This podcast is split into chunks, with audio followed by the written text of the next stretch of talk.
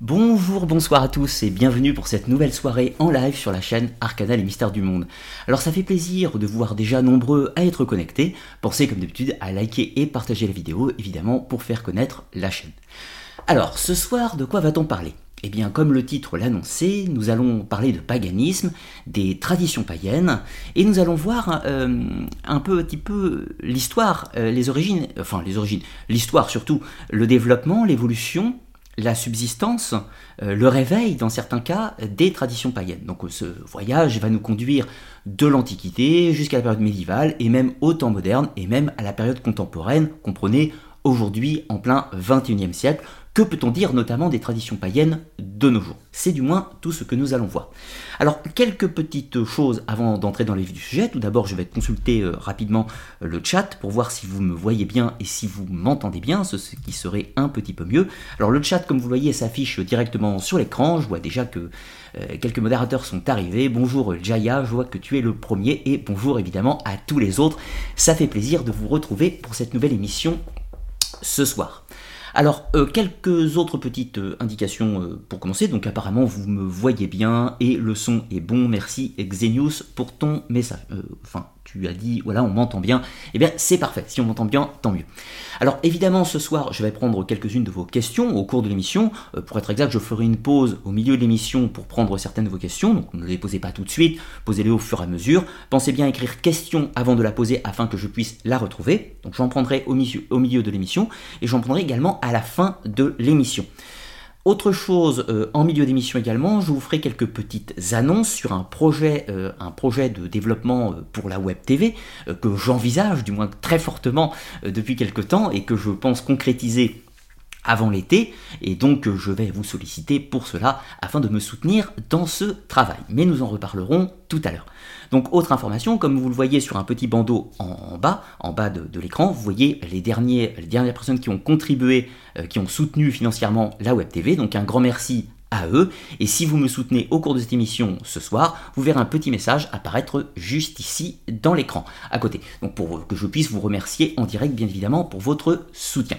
Je vous rappelle encore une fois que la Web TV fonctionne grâce au financement participatif et qu'elle n'existerait pas sans votre soutien. Ceci étant dit, nous allons pouvoir attaquer le vif du sujet avec le plan de la conférence. Alors, nous allons commencer tout d'abord avec une petite introduction pour présenter qu'est-ce que le paganisme, parce qu'il est important dans, le cadre d'émissions culturelles euh, de se mettre d'accord sur les termes, sur la définition des mots que l'on va employer afin de savoir bien de quoi l'on parle, de bien cartographier, si l'on peut dire, le sujet et donc de se comprendre. Ensuite, nous poursuivrons avec la première partie de cette émission qui traitera à proprement parler des cultes païens, ce que l'on sait, ce que l'on peut définir de ces cultes, bien entendu, comment peut-on les illustrer, qu'est-ce qu'on peut dire d'eux, comment ils évoluent au cours du temps, etc., etc. Et puis, dans une deuxième partie, nous parlerons de la transformation de ces cultes païens en superstition. On va expliquer tout le processus, bien sûr. Et on parlera également de l'héritage de ces cultes. Que sont-ils devenus au cours du temps? Qu'est-ce qu'il en reste? Ou inversement, est-ce qu'ils, si, dans le cas où ils ont disparu, ont-ils néanmoins laissé des traces dans des cultures plus récentes, notamment par exemple dans le christianisme Bien sûr, je vais me concentrer principalement euh, sur le cas de la France, euh, mais évidemment, cette mécanique pourrait être dupliquée assez facilement dans les autres contrées. Bien sûr, euh, nous ferons une conclusion pour parler un petit peu du réveil du paganisme en ce XXIe siècle, euh, processus qui a commencé évidemment bien avant, hein, qui commence réellement dès le XIXe siècle. Donc tout un processus de réveil avec plusieurs exemples de traditions païennes qui tentent de revivre de nos jours, parfois sous d'autres appellations, etc. Je conclurai bien sûr aussi avec une bibliographie, quelques conseils de lecture pour ceux d'entre vous qui voudraient en savoir plus, pousser euh, par vous-même vos recherches, car je vous rappelle que je n'ai pas la science infuse, je ne connais pas tout, je vous propose le fruit de mes lectures et de mes recherches, néanmoins, je n'ai pas pour ambition euh, d'un absolu, hein, bien entendu. Donc vous pouvez avoir le désir euh, de poursuivre vous-même ces recherches. Alors, tout d'abord, une introduction. C'est quoi le paganisme? Grossièrement, commençons avec la définition que nous propose le Larousse pour le paganisme. Alors, c'est le nom donné par les chrétiens des premiers siècles au polythéisme. Polythéisme, comprenez, qui vénère plusieurs dieux, auxquels les habitants des campagnes restèrent longtemps fidèles. Donc on voit bien déjà que le terme paganisme est une notion qui a été employée par des chrétiens, donc dans un cadre religieux, pour définir des personnes qui ne sont pas dans ce même cadre religieux. Et on voit également un clivage, euh, le paganisme étant plutôt situé sur les gens de la ruralité, comprenez des campagnes, en opposition aux gens des villes, qui étaient donc plutôt dans le christianisme. Autre petite notion, c'est le nom donné par les chrétiens à l'état euh, d'une population qui n'a pas encore été évangélisée. Alors, pour prendre un exemple concret, quand les conquistadors arrivent dans le Nouveau Monde, en Amérique, ils vont rencontrer des tribus mayas, aztèques et quelques autres, bien entendu, et ces peuples, évidemment, avaient une religion, enfin, avaient des religions, euh, habituellement, enfin, pour la plupart, euh, de type polythéiste, c'est-à-dire des euh, religions qui vénéraient un panthéon de divinités multiples, avec des rites divers et variés, et bien évidemment pour les chrétiens qui étaient monothéistes, eh bien ils ont qualifié les peuples aztèques, mayas et autres de païens. De la même façon qu'ils auraient euh, attribué ce vocable aux habitants de la France ou de la Gaule qui n'étaient pas encore adeptes du christianisme. Autre notion importante, euh, le paganisme est relatif à une religion de type polythéiste, par opposition au christianisme, à l'islam ou au judaïsme. Alors là, il y a quelques petites, euh, quelques petites variables néanmoins qu'il est important de préciser. Excusez-moi, je mets l'autre lien. Voilà, quelques petites variables qu'il est important de préciser. Le, paganisme est un mot utilisé dans le cadre du christianisme, bien évidemment, donc encore une fois des adeptes d'un culte monothéiste, avec une divinité unique, dans le cadre du christianisme, pour être exact, d'une trinité divine, le Père, le Fils et le Saint-Esprit, mais qui euh, forment un, Dieu en trois personnes, dans le cadre du christianisme. Et donc les euh, adeptes de religions autres, quelles qu'elles soient, ils vont leur attribuer le titre de païen.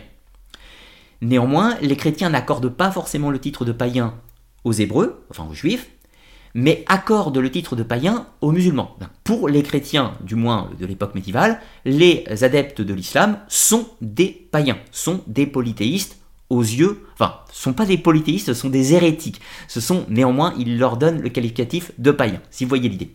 Mais si on prenait, euh, par exemple, pour le monde musulman, eh bien le monde musulman traiterait de païens les adeptes des divers polythéistes, évidemment, mais traiterait également les chrétiens de païens, d'une certaine façon, puisque pour les musulmans, ils vont considérer que le christianisme est un polythéisme au sens qu'il vénère trois divinités et non pas une seule, etc. Donc ça, ce sont des débats théologiques. Là, euh, dans le cadre de l'émission, on va rester dans le cadre du christianisme, et donc comprenez simplement le paganisme, ce sont les adeptes de toutes les autres religions qui vénèrent plusieurs divinités ou qui ne révèrent pas le Christ, ou qui ne révèrent pas le Dieu de la Bible, si vous préférez. Retournons au document. Autre notion importante pour pouvoir définir, si on parle du paganisme, on doit parler du païen, c'est-à-dire l'adepte du paganisme. Alors, tout d'abord, le mot païen est issu du terme latin paganus, qui veut dire paysan. Là, encore une fois, c'est connoté. On voit toujours ce clivage entre la ville d'un côté et la ruralité de l'autre. Le terme paganus lui-même est issu du terme pagus qui veut dire le village. Et on voit encore ce clivage se dessiner.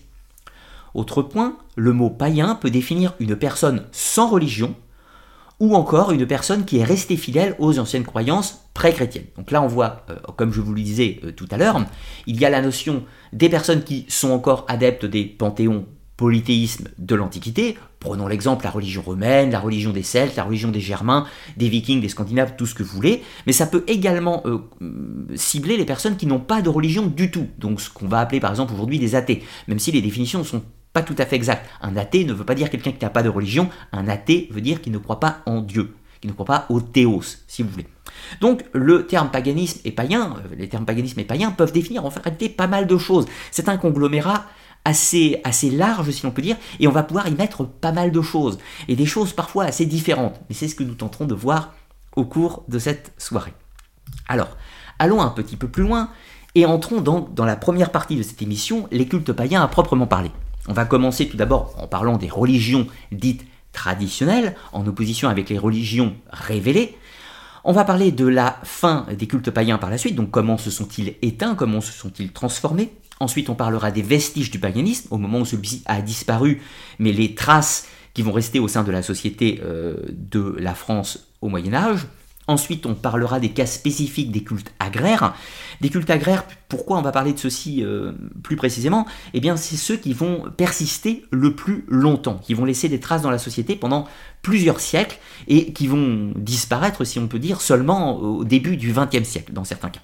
Ensuite, on parlera également du cas très particulier du culte des déesses, lui-même qui va perdurer extrêmement longtemps dans la société et se régénérer extrêmement rapidement à partir du 19e siècle.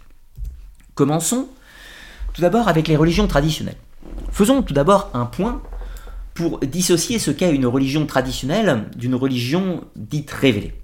Une religion traditionnelle, prenons quelques exemples, hein, la religion des anciens Celtes, la religion des Romains, la religion des Grecs, la religion des Mésopotamiens, la religion des Yoruba ou des Aztèques, peu importe.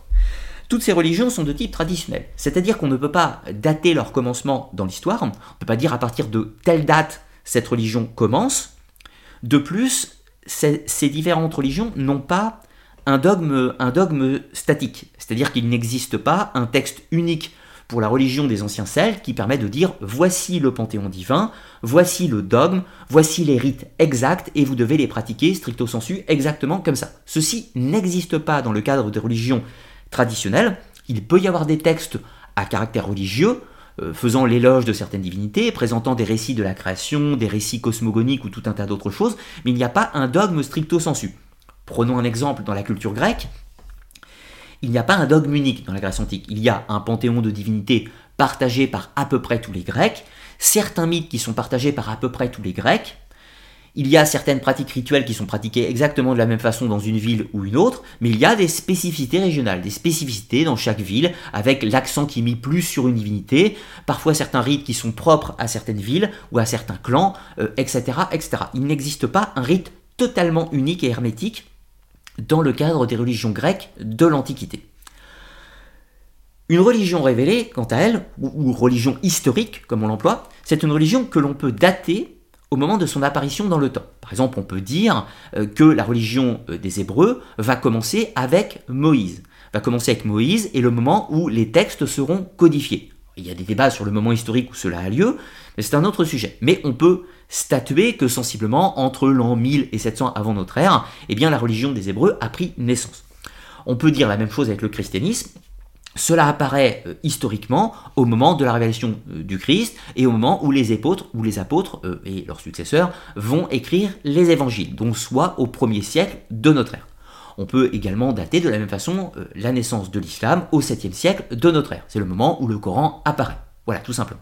Ça, ce sont des religions historiques, avec un dogme révélé à un moment dans l'histoire, un texte ou un dogme sur lequel on peut s'appuyer, même en étant très éloigné de la composition de ce dogme. Vous comprenez, même plusieurs milliers d'années après, on peut toujours se référer au texte des origines, avec un rite, avec des dogmes, une hiérarchie et tout un tas de choses. Ça, c'est la différence.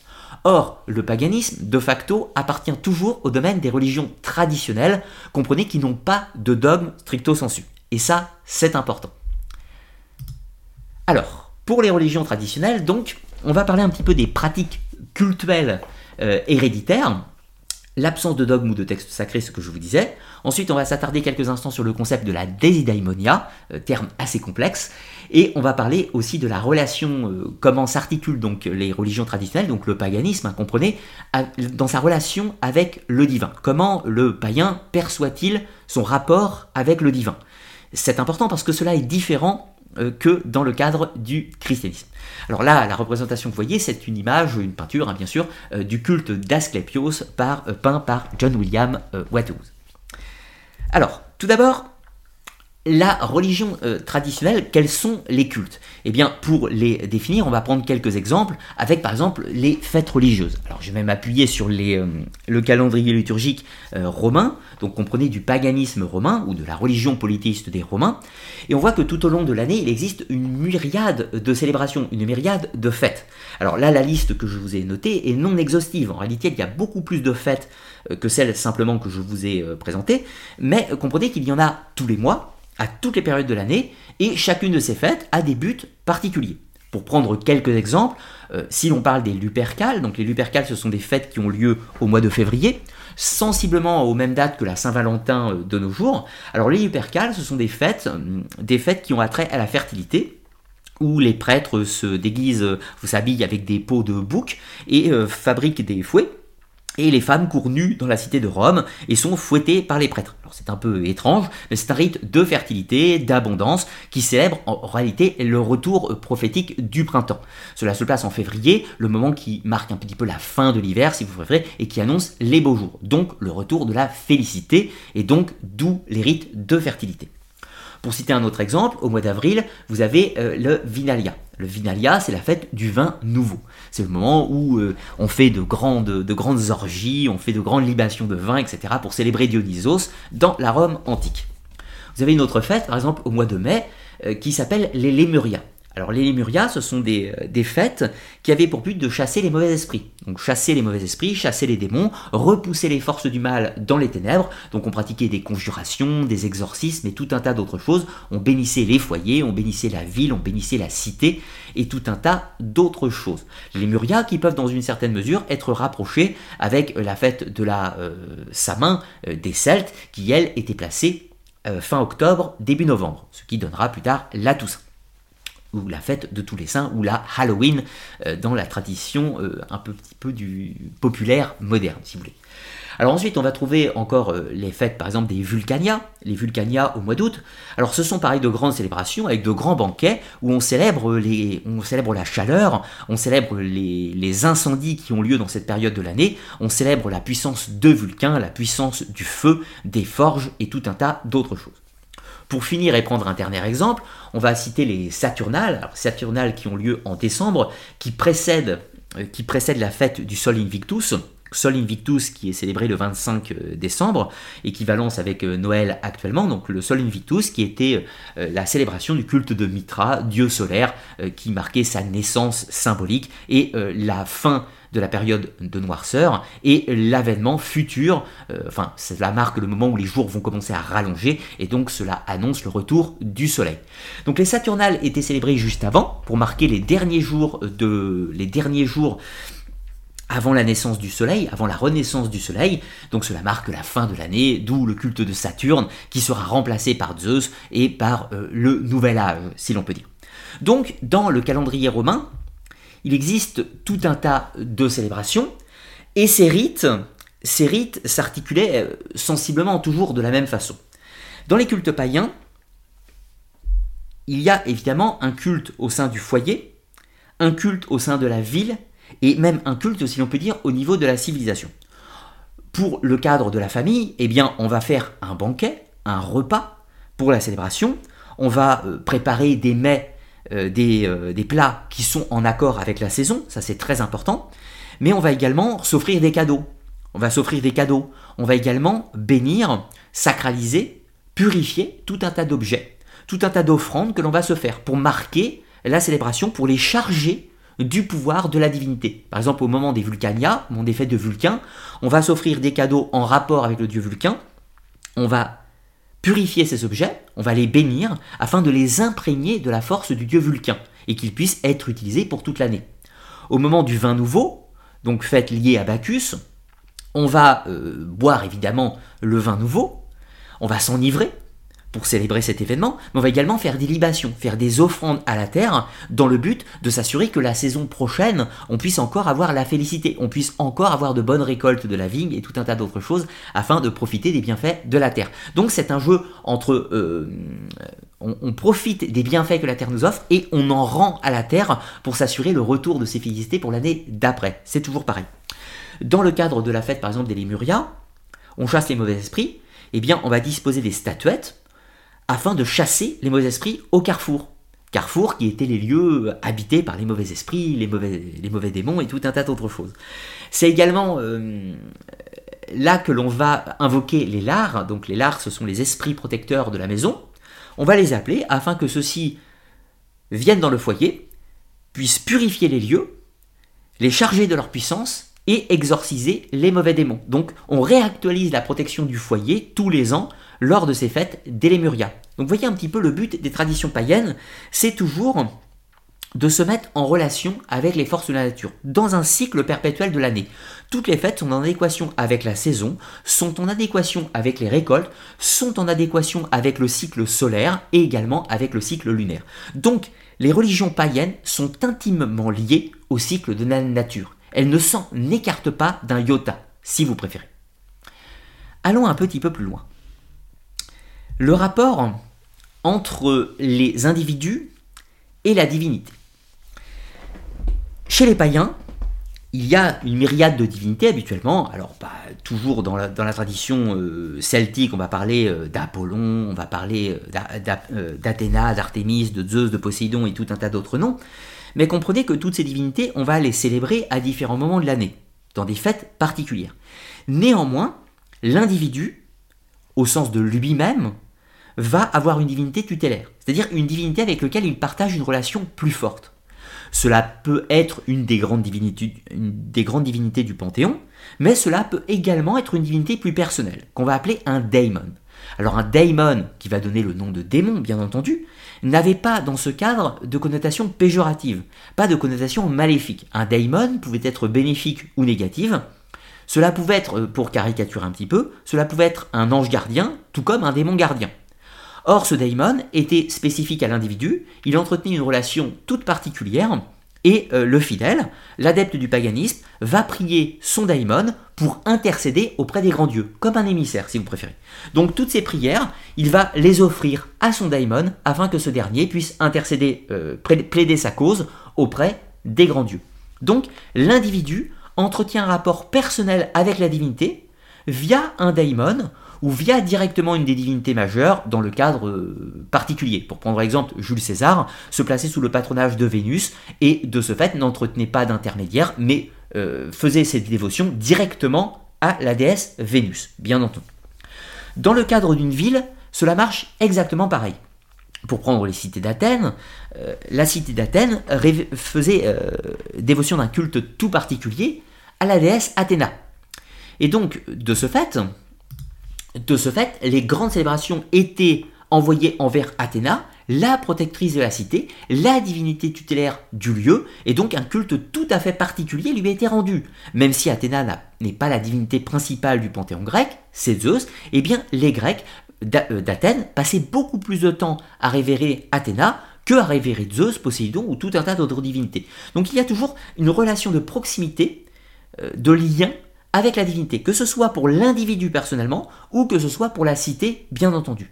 Alors là, vous allez me dire, on va pouvoir également faire un comparatif avec le christianisme, avec par exemple le culte des saints. Certains croyants dans le cadre du christianisme vont entretenir une relation plus particulière avec une figure, euh, une figure de la liturgie chrétienne. Par exemple, un saint particulier, Saint Antoine de Padoue, Saint Antoine de Padoue, euh, Sainte Germaine de Pibrac ou quelques autres, bien entendu. Donc on voit là un petit héritage du paganisme qui va se glisser dans le christianisme au cours du temps. Mais nous allons reparler euh, de ce basculage euh, au cours du temps.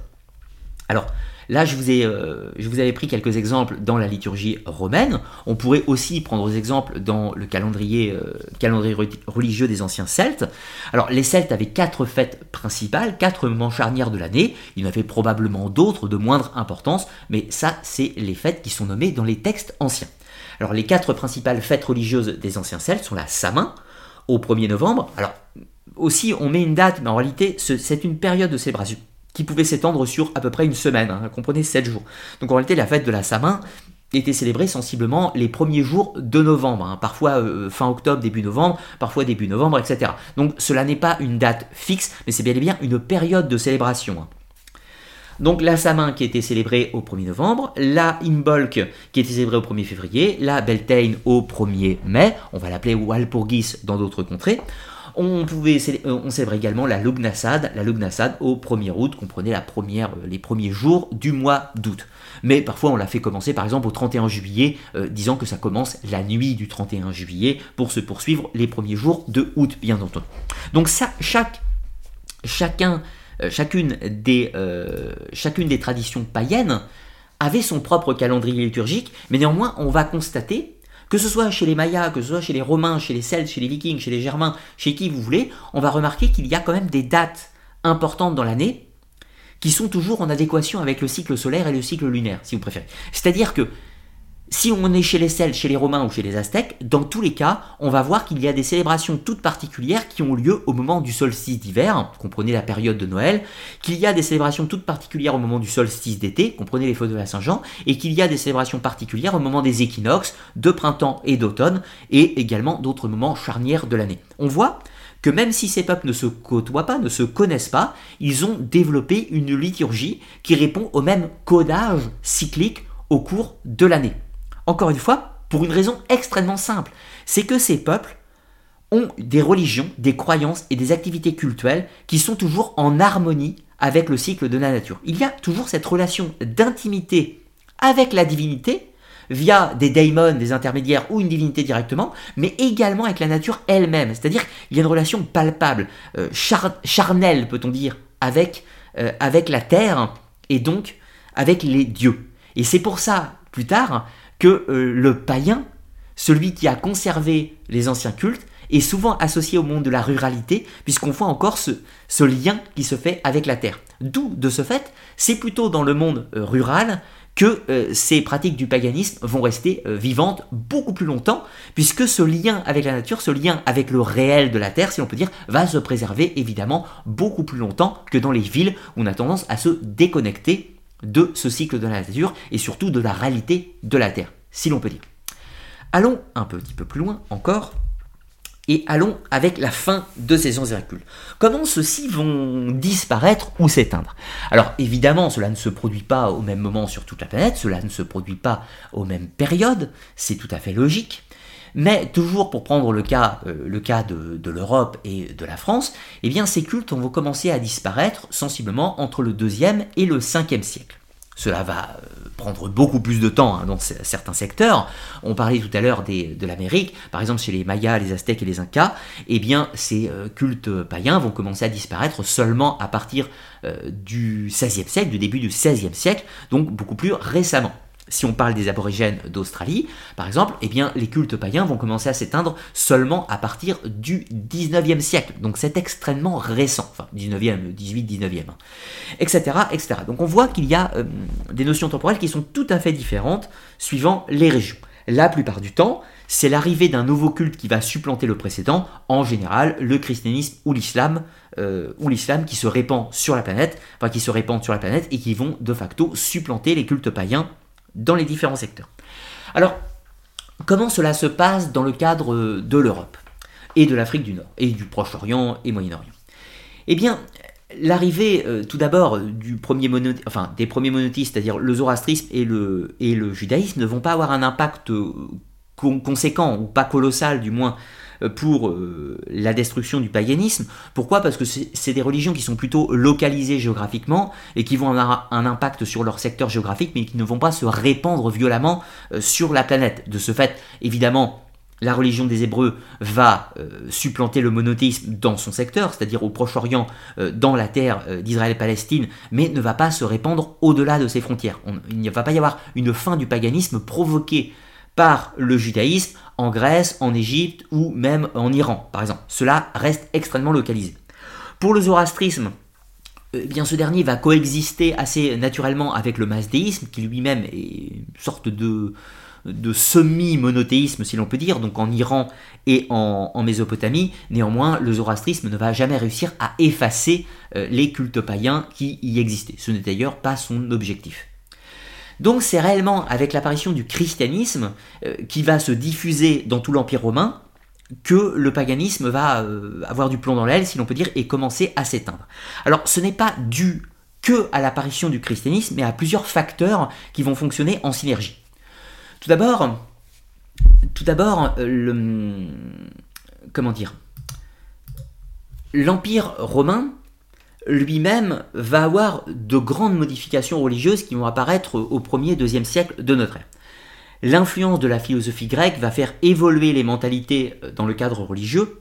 L'apparition de cultes exogènes, euh, que ce soit euh, certains mystères grecs, mystères d'Éleusis, certains mystères grecs aussi, mais issus d'Égypte, les mystères d'Isis, les mystères de Cybèle, toujours grecs, mais du Proche-Orient, enfin du Moyen-Orient, d'Anatolie, vont s'immiscer dans l'Empire romain, et donc vont modifier l'apparence des religions. Ensuite, on va avoir l'apparition de certains courants comme l'hermétisme, des courants à mystère, toujours pareil, avec une vision plus ésotérique, qui vont aussi modifier la conception des religions dans l'Empire romain.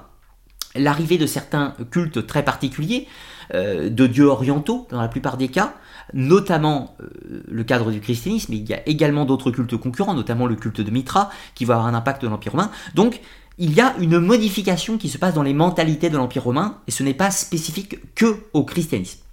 Il se trouve au gré du temps que le christianisme est la religion qui va prendre le plus d'importance, qui va faire le plus de fidèles, et qui va prendre un poids conséquent dans l'Empire romain. On peut dire que le christianisme s'est taillé une bonne place dans l'Empire au IIIe siècle de notre ère. IIIe siècle de notre ère, au début du IIIe siècle, à peu près 10 à 20% de la population de l'Empire est chrétienne, ce qui n'est très loin d'être la majorité, néanmoins 10-20% ce n'est pas négligeable. Et surtout cela a touché principalement les élites. Les élites donc dans les villes, comprenez-le. À ce stade, au IIIe siècle de notre ère, tous les territoires ruraux sont encore dans le paganisme, et sans exception. Peut-être qu'il y a des petites exceptions, mais extrêmement rares, par des notables romains qui sont installés euh, pour l'administration dans des, dans des contrées euh, rurales, mais au global, la population est toujours païenne à ce stade. Il y a à ce stade euh, Constantin, Constantin qui convoque le concile de Nicée dans le but d'unifier l'Église chrétienne euh, dans un dogme unique. Pourquoi? Parce qu'il y avait tout un tas de courants euh, tout un tas de courants qui luttaient. Bonjour, merci beaucoup à toi pour ton type. Je n'ai pas eu le temps de voir. Ah oui, Rhinoc. Merci beaucoup pour ton type. Un grand, grand, grand merci. En plus, c'est un beau type. 50 euros, ce n'est pas rien. Un grand, grand merci. Un grand merci. Donc, pour reprendre notre fil. Au IIIe siècle, Constantin réunit le concile de Nicée afin d'unifier l'Église, euh, réunir tous les courants dissidents pour établir un dogme commun. À ce stade, Constantin ne fait pas du christianisme une religion d'empire. Cela est souvent raconté euh, un peu partout, mais ce n'est pas le cas. Constantin a certes mis le christianisme sur un piédestal, il lui a donné une importance particulière, mais il n'en fait pas une religion d'État il y a toujours le paganisme est encore très puissant dans l'Empire romain, ainsi que d'autres religions comme le mitraïsme par exemple. Ensuite, on avance dans le temps, on arrive au IVe siècle, et surtout à la fin du IVe siècle, là cette fois-ci c'est l'empereur Théodose Ier qui va instituer le christianisme en tant que religion d'État, et surtout interdire le paganisme. Donc à ce stade, les cultes païens deviennent interdits dans l'Empire romain. Mais les cultes païens, pas uniquement ceux qui vénèrent les anciens dieux euh, Faune, euh, Janus, euh, Diane ou Bélénos, pas uniquement les gallo-romains qui vénèrent encore, qui encore Totatis, Taranis et de nombreux autres. Non, c'est tous les cultes, même le mitraïsme, même les cultes d'Elagabal ou autres de l'Orient sont considérés comme du paganisme et sont interdits par Théodose Ier. Là, le christianisme devient la seule et unique religion officielle de l'Empire romain. Évidemment, à ce stade, c'est pas parce que Théodose l'a décidé que le paganisme a disparu. évidemment, c'est toujours pareil. Dans la ruralité, dans les endroits éloignés de l'Empire, eh bien, le paganisme continue son œuvre, euh, continue euh, son activité sans que absolument rien n'ait changé. Allez dire euh, au père Michu dans son champ au fin fond de la Normandie, aller lui dire que tout d'un coup, eh bien, sa religion est illégale. Évidemment, ça n'a aucun sens pour lui. C'est pareil dans euh, euh, les contrées du Berry, euh, pour les villages du Berry, eh bien, il est évident que monsieur et madame Michu, à l'époque, n'ont aucune connaissance du christianisme, n'en ont jamais entendu parler, et n'ont absolument pas non plus entendu parler que Théodose a décidé pour eux que tout d'un coup leur religion était interdite. Cela n'a aucun sens. Donc, de ce fait, au moment où Théodose le décide, certes, un petit 50, on va dire 50% de l'Empire est christianisé, néanmoins les cultes païens existent toujours et sont toujours répandus, évidemment. Ce sont les élites, euh, les cultes officiels dans les cités, qui ont par contre abandonné définitivement le paganisme à ce stade. Reprenons. Alors, maintenant, tentons de voir une différence qui est euh, la difficile distinction entre les hérésies et les cultes païens. Techniquement, si on s'attarde sur le terme, une hérésie est quelqu'un qui a connaissance de la révélation du Christ, mais qui ne l'accepte pas, qui la rejette, et qui décide de croire en autre chose. Donc un hérétique est quelqu'un qui a parfaitement conscience de la religion chrétienne, mais qui choisit de croire en autre chose. Un païen peut inversement être quelqu'un qui n'a pas connaissance de la religion chrétienne et qui continue tout à fait naturellement à pratiquer ses religions traditionnelles. Ceci est logique d'ailleurs. Après tout, il n'en a pas connaissance, donc on ne peut pas lui reprocher. Donc de ce fait, les autorités romaines vont faire une distinction entre les païens simplement, c'est-à-dire ceux qui n'ont pas eu accès au christianisme et donc qui doivent être évangélisés, et les autres qui en ont parfaitement conscience, mais qui le rejettent. Donc d'un côté, les païens peuvent être simplement des païens, mais certains païens peuvent également être des hérétiques. Et c'est ceux-là qui seront persécutés et condamnés, en l'occurrence. Alors on va voir maintenant, un petit peu plus tard, une carte de diffusion du christianisme dans les frontières de l'Empire romain et surtout au-delà. Et après, on va parler du syncrétisme entre paganisme et christianisme. Alors là, l'image que vous voyez sur l'écran, c'est la conversion de Théodose Ier, qui se convertit au christianisme et qui va l'imposer plus tard en tant que religion d'État. Alors ça, c'est la diffusion du christianisme entre le 4e siècle et le 14e euh, siècle de notre ère, donc une période de 1000 ans, hein, donc c'est qui est extrêmement.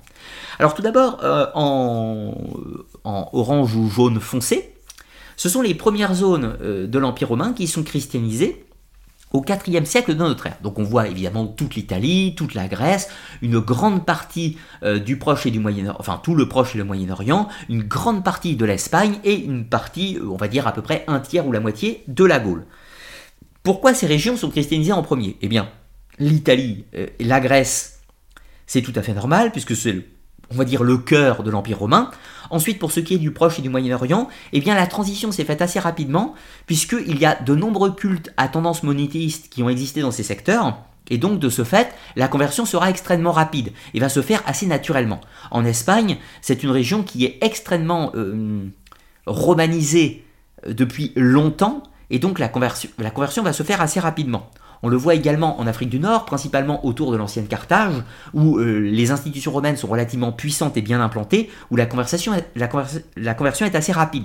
Pour le cas de la Gaule, c'est intéressant, puisqu'on voit que le sud de la Gaule, l'Aquitaine et la Narbonnaise sont convertis assez rapidement, et toute une ligne euh, toute une ligne vers Lutèce et le nord de la Gaule. Eh bien pourquoi en fait? Eh bien parce que nous sommes sur les régions romaines qui ont été euh, romanisées le plus tôt, donc la Narbonnaise et l'Aquitaine, mais on est également sur les circuits commerciaux qui mènent à Lutèce et qui mènent au nord jusqu'à la mer du Nord. Donc des zones de transfert, des zones de passage de l'armée romaine. Donc en fait, il y a une connotation entre les circuits de commerce et la diffusion du christianisme. Et ceci est parfaitement évident, bien sûr. Alors ensuite, en jaune clair, on va voir la deuxième phase de christianisation qui va avoir lieu entre le 4e et le 14e siècle. Alors là, euh, la pénétration du christianisme va se faire plus lente. Il y aura des résistances, parfois des persécutions, etc. Nous sommes dans les zones de ruralité. Alors évidemment, il y a des villes, hein, comprenez-le, mais euh, dans une grande majorité, il y a des zones rurales qui ne sont pas de grands euh, passages de commerce. Et donc la christianisation se fait plus lentement.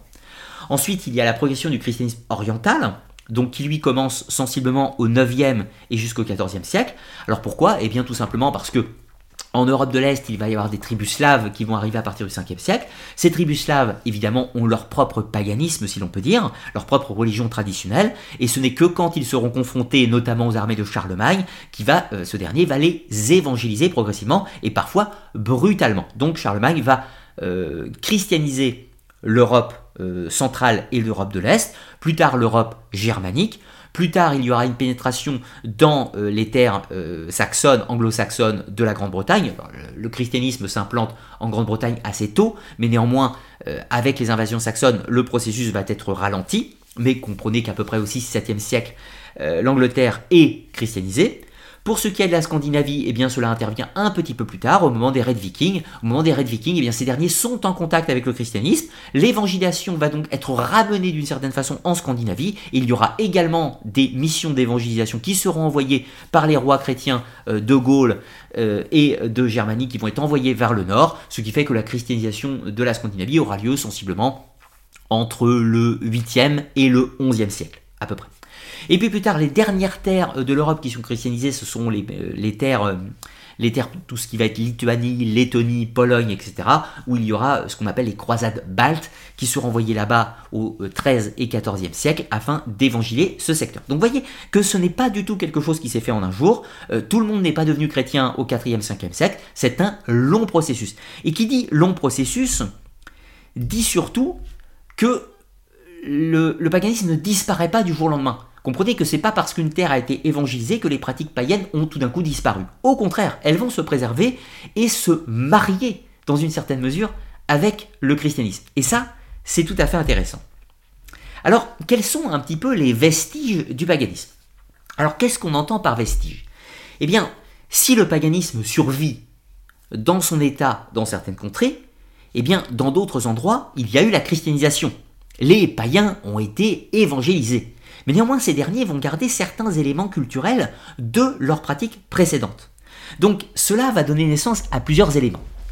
Tout d'abord, c'est le développement d'une mythologie médiévale qui est issue du paganisme, c'est-à-dire tout un tas de superstitions, d'éléments du folklore, de traditions populaires qui vont être conservés, qui vont être répandus dans la culture populaire, tout en, tout en étant au sein de peuples qui sont chrétiens. C'est-à-dire que ces gens prient la Vierge, ces gens vont à la messe, ces gens se confessent, ces gens pratiquent des rites chrétiens euh, pour le baptême, l'enterrement, le mariage et tout un tas d'autres choses, mais à côté de cela, ils vont garder certaines pratiques culturelles qui sont directement issues du paganisme. Ensuite, un élément qui sera euh, parmi les plus vivaces au sein des vestiges du paganisme dans euh, la, culture, la culture rurale, ce sera la peur des morts, la peur du retour des morts, et on va voir aussi un petit peu les réponses de l'Église pour tenter de, contrecarrer ces croyances.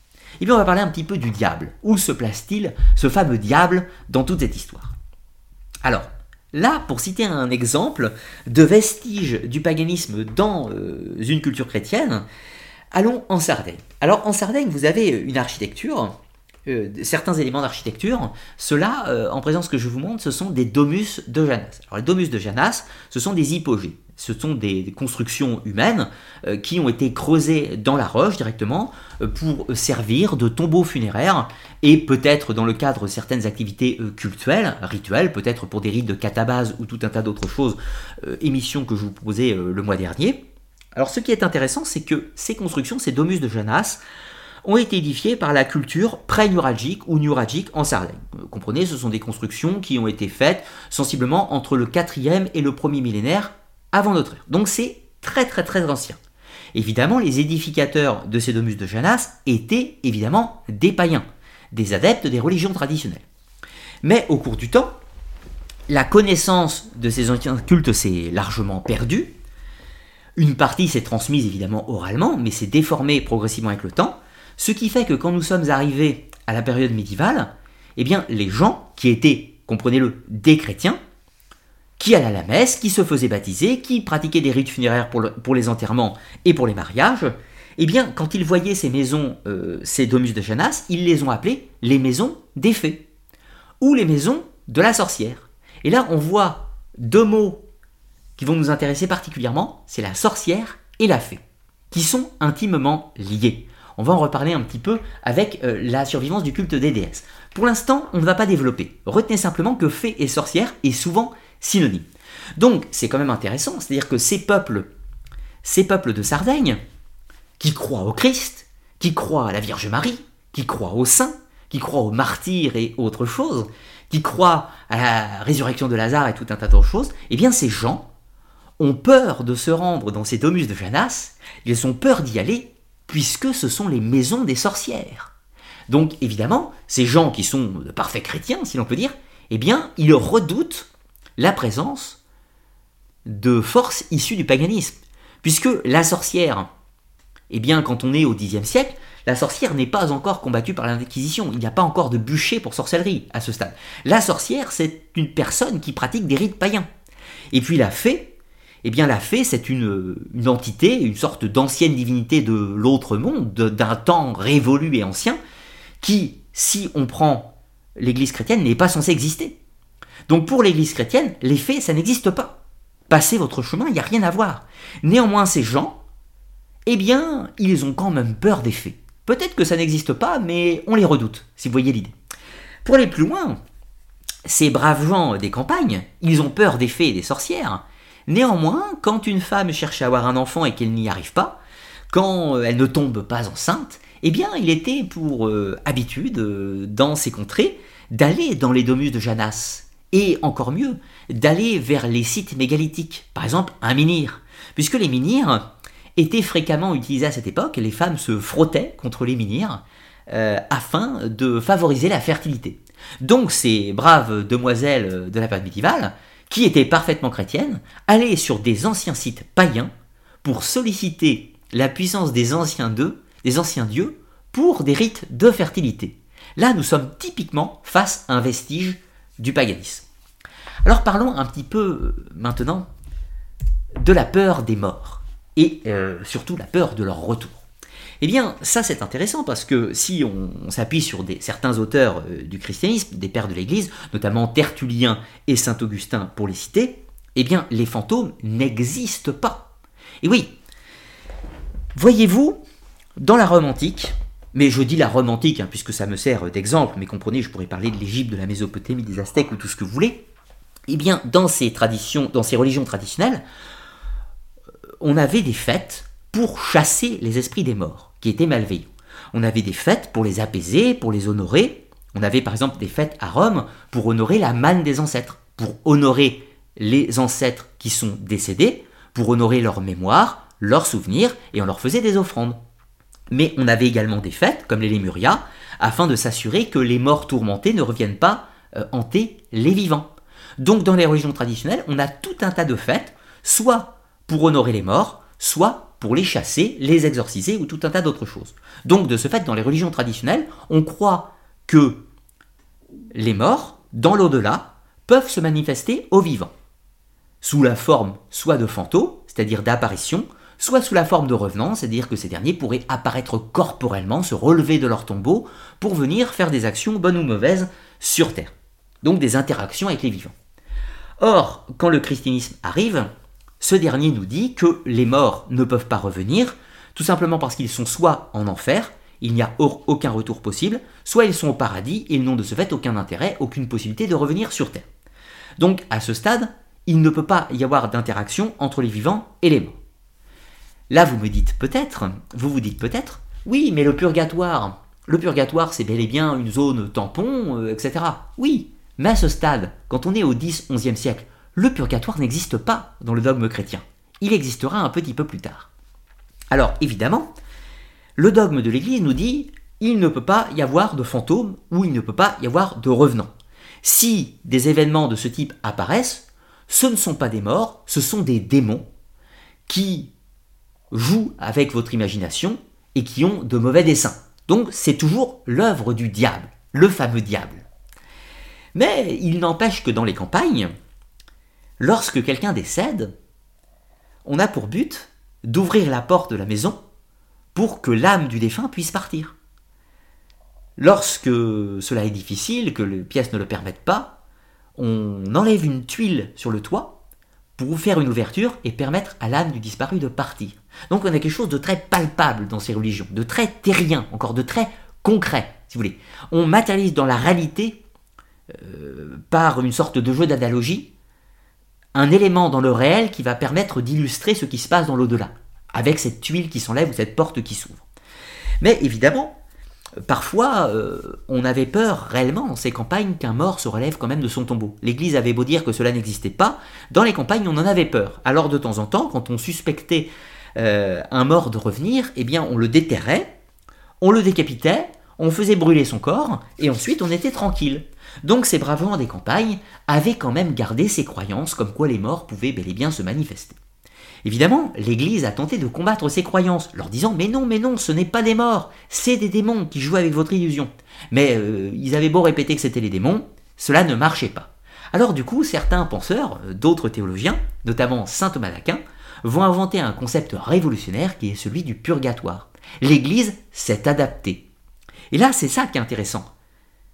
Le christianisme a supplanté le paganisme, mais le christianisme a dû composer avec le paganisme et même s'adapter, faire lui-même un syncrétisme pour prendre certains éléments du paganisme pour s'enrichir et s'adapter afin de toucher les croyants, si vous voulez. C'est une sorte de mariage heureux, si l'on peut dire. Donc, le purgatoire est inventé, un concept théologique qui dit entre l'enfer et le paradis, il y a une zone tampon, une zone de purgatoire qui dit que les morts, les défunts qui ont commis des fautes mais pas trop graves, peuvent se purifier pendant quelque temps avant de rejoindre le paradis. Et surtout, ce purgatoire, il permet euh, aux, à ces morts d'être encore assez proches du monde des vivants. Donc les défunts qui sont au purgatoire pourraient se manifester aux vivants. Donc l'Église a trouvé une solution afin d'expliquer le retour des morts aux braves gens des campagnes. Comme ça, tout le monde était content. Alors, parlons un petit peu, parlons un petit peu du diable maintenant. Où se trouve-t-il ce bon vieux diable?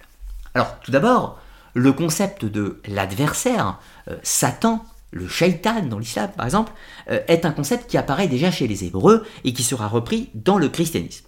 Plus tard, la cosmogonie diabolique sera amplifiée, la hiérarchie infernale, on va inventer tout un tas de, noms de démons, de, euh, tout un tas de créatures malfaisantes qui habiteraient dans les enfers, bien entendu, mais au fur et à mesure du temps, va se cristalliser cette figure du diable.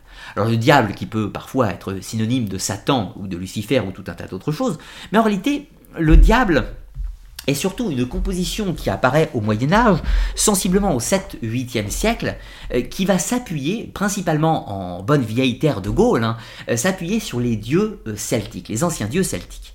Alors pourquoi le diable fut inventé? Eh bien, il va falloir retourner un petit peu dans le passé pour le comprendre. Tout d'abord, vous aviez, vous aviez ce Satan. Ce Satan, cet adversaire, cette force antagoniste, plus tard Lucifer, cet ange déchu qui représente, qui pousse l'homme à la faute originale, enfin Adam et Ève au paradis, etc., à la faute originale. Mais c'est un concept quand même théologique, c'est un concept complexe, c'est un concept de théologien. Or, les gens de la ruralité, eux, ils aiment le palpable, ils aiment les choses concrètes. Ce n'est pas une question de supériorité ou d'infériorité, c'est une question de mode de vie différent. Donc ces gens de la ruralité, eux, il leur faut du concret. Le concept de Satan, de Lucifer et de la chute des anges, ce n'est pas forcément quelque chose qui va leur parler directement. Puisque ces gens vénèrent encore, dans certains cas, les anciens dieux, certaines figures de fertilité, et notamment chez les Celtes, la figure de Carnunos, le fameux dieu cornu. Ce culte est important puisque c'est un dieu bienfaiteur de la fertilité, de la régénération, des saisons et de tout ce que vous voulez. Kernunos, il a quand même de nombreux rapports avec le Christ, puisque le Christ, c'est un symbole de fertilité, c'est la renaissance du soleil, symboliquement. Alors du coup, on garde encore certaines images de ce dieu cornu. Alors du coup, les théologiens vont inventer un nouveau concept, ou développer ou complexifier un nouveau concept, celui du diable. Le diable n'est pas un concept complexe d'un Satan adversaire force antagoniste. Ce n'est pas un concept comme Lucifer, un ange déchu, en opposition, par orgueil, tout un tas d'autres choses. Non, le diable, c'est une figure terrifiante, palpable, grotesque, repoussante. C'est ce bouc à tête, euh, à tête de bouc et cornu qui est une transposition de ces anciens dieux celtiques euh, qui se trouvent tout d'un coup transformés en diable. Et le diable devient quelque chose d'atroce. Et là, il y a une différence colossale qui va apparaître c'est que quand on dit que ces anciens dieux païens ne sont pas seulement des dieux païens, mais c'est le diable, eh bien il y a une association avec Satan, Lucifer et tout ce que vous voulez. Donc du coup, les adeptes du paganisme ne sont plus seulement des païens, ce sont des satanistes maintenant, ce sont des adorateurs du diable. Et cela change tout dans la perception, et ce qui va conduire progressivement euh, à tous les drames euh, de la période médiévale. Allons un petit peu plus loin avec les cultes agraires. Ceci est assez complexe, mais illustre surtout la meilleure survivance des cultes païens dans le christianisme. Dans une société chrétienne, comprenez. Alors, les cultes agraires, ce sont des survivances évidemment d'anciennes pratiques cultuelles euh, des païens ou des religions traditionnelles. On va citer plusieurs exemples qui existent, euh, qui ont existé en Europe, et on va parler justement de ce que je vous parlais à l'instant, c'est-à-dire de cette transformation du païen en un hérétique. C'est-à-dire comment le païen est devenu un adorateur du diable, progressivement. Alors, prenons un premier exemple d'un culte agraire qui a survécu. Euh, oui, avant de, avant de, prendre l'exemple, il faut peut-être que je revienne un petit peu, euh, un petit peu, j'aille un peu moins vite, pour vous expliquer qu'est-ce qu'un culte agraire. Alors, un culte agraire, vous aurez bien compris qu'il s'agit d'un culte agricole. Euh, donc, évidemment, vous vous doutez bien, c'est un culte qui a lieu dans la ruralité. Ce n'est pas un culte qu'on trouve dans les villes, vous vous doutez bien, dans des villages, des petites villes, mais pas, des villes comme Paris, Rome, Florence ou autres. Cela n'existe pas dans les quantités. Cela existe donc dans la ruralité. Les cultes agraires, dans, le, dans les temps anciens, on peut les attester dès, la préhistoire, même la proto-histoire. On trouve des cultes agraires depuis la nuit des temps. Depuis l'agriculture, vous doutez bien. Donc évidemment, les, euh, les, hommes et les femmes, depuis qu'ils ont maîtrisé euh, l'agriculture, depuis qu'ils se sont sédentarisés, ils ont observé le cycle du temps, ils ont observé les périodes de moisson, les périodes de récolte, les périodes où on doit planter les semences, les périodes euh, où les pluies tombent pour fertiliser le sol et tout un tas d'autres choses qui sont les éléments centraux de la vie pour une société agricole et sédentaire. Donc évidemment, au moment où il fallait que les pluies tombent sur terre pour irriguer le sol et pour permettre aux moissons de germer, eh bien, pour favoriser cette pluie, on faisait des prières, on faisait des rituels, afin de solliciter les dieux de la pluie, les dieux de la fertilité, afin que ceux-ci soient bénéfiques et fassent pleuvoir. Au moment des moissons, des récoltes, des vendanges, tout ce que vous voulez, on appelait les dieux, par exemple du vin, euh, pour la récolte du vin, les, vendanges, on sollicitait Dionysos afin que la récolte soit bonne, afin que le vin soit bon, qualitatif. Donc on en appelait aux dieux préposés aux vendanges. Quand une femme voulait euh, avoir de beaux enfants, elle sollicitait les magna mater, donc les grandes déesses mères, comme Héra, Cybèle, Isis et de nombreux autres, afin de solliciter la bienveillance des déesses pour qu'elles accouchent de beaux enfants en bonne santé et que cela se passe bien pendant l'accouchement. Tout simplement. Donc tous tous ces cultes sont liés, encore une fois, au rythme de la vie des personnes dans une société sédentaire et agricole. Évidemment, ils existent depuis longtemps, et évidemment, ce n'est pas parce que tout d'un coup le christianisme est apparu que ces rites vont arrêter. Pourquoi cela ne s'arrête pas Ceci ne s'arrête pas? Eh bien, tout simplement parce que le christianisme en tant que nouvelle religion remplace l'ancienne, néanmoins le mode de vie des individus, lui, n'a pas changé. C'est-à-dire que pour l'agriculteur euh, de la campagne tarnaise, là où je vis, lui, tout d'un coup, il est chrétien, c'est très bien, mais néanmoins, il cultive toujours les champs, il récolte toujours ses vignes euh, dans le Gaillacois, il récolte toujours son miel, il fait toujours les transhumances pour ses troupeaux. Son mode de vie n'a pas changé d'un iota au moment où le christianisme est apparu. Donc évidemment, il aspire toujours, pour les mêmes raisons, à ce que la pluie tombe, à ce que euh, les vendanges soient bonnes, à ce que le vin soit bon, à ce que les abeilles produisent, etc., etc. Donc il va garder des éléments cultuels de ce rythme des saisons. Certes, il ne va plus forcément invoquer Dionysos, invoquer les Magna Mater, invoquer euh, Apollon ou tout un tas d'autres divinités. Il va invoquer Jésus. Il va invoquer la Vierge Marie. Au lieu d'appeler Isis ou, euh, il va appeler la Vierge Marie. Au lieu d'appeler euh, Mitra, euh, Apollon ou Dionysos, il va appeler Jésus. Au lieu d'appeler le dieu Hermès, le dieu Hermès pour retrouver ce qu'il a perdu, il va appeler Saint Antoine de Padoue, tout simplement. Mais dans l'absolu, la pratique cultuelle n'a pas changé. C'est les noms qui ont changé, ni plus ni moins. Et justement, maintenant, parlons de certains cultes agraires qui ont perduré au cours du temps. Alors, ceux que je vais vous citer, bien sûr, sont très euh, marquants, si l'on peut dire. Alors, le premier, c'est celui des Benandanti. Alors, les Benandanti, c'est un culte agraire qui a survécu dans le Frioul, donc au nord-est de l'Italie, un petit peu au-dessus de la Vénitie, un petit peu au-dessus de Venise, à la frontière, euh, euh, slovaque. Alors, les Benandanti, ce sont d'ailleurs c'est eux-mêmes hein, qui, se nomment comme ceci. Euh, c'est très difficile à traduire. Ce qui semble le mieux convenir, ça serait celui qui est un voyageur. Donc un voyageur. Retenez ce terme, c'est celui qui semble le plus adapté. Alors, les Benandanti, ce sont des personnes qui sont chrétiennes, bien sûr, puisque ces dernières vivent au XVe siècle dans le Frioul. 15e et 16e siècle dans le Frioul c'est le premier moment où on va réellement les, identifier. Alors comment ça se passe? Eh bien les Bénandantis seront euh, interrogés par l'Église plusieurs fois, puisqu'on suspecte qu'ils aient des pratiques hérétiques contre nature. Pourquoi les suspecte-t-on d'avoir des pratiques contre nature hérétiques? Eh bien tout simplement parce que depuis quelque temps, depuis à peu près un siècle, la chasse aux sorcières a commencé. la chasse aux sorcières a commencé, la sorcellerie tracasse les autorités religieuses, et on commence à pourchasser euh, les sorciers. Parce qu'il y a eu ce glissement, le païen n'est plus seulement celui qui adepte des anciens dieux, le païen est un adepte du diable, cette figure du dieu cornu, et de ce fait, on s'interroge. Or, les Bénandanti vont faire parler d'eux à ce moment-là, puisqu'on cherche des hérétiques, on cherche des adeptes du diable. Et les Bénandanti euh, pourraient potentiellement euh, convenir à cette définition. Alors les, euh, les, inquisiteurs et les autorités ecclésiastiques s'interrogent, ils entendent parler de ces Bénandanti, ils en convoquent quelques-uns, et ces derniers vont répondre aux interrogations, et parfois ils auront un procès.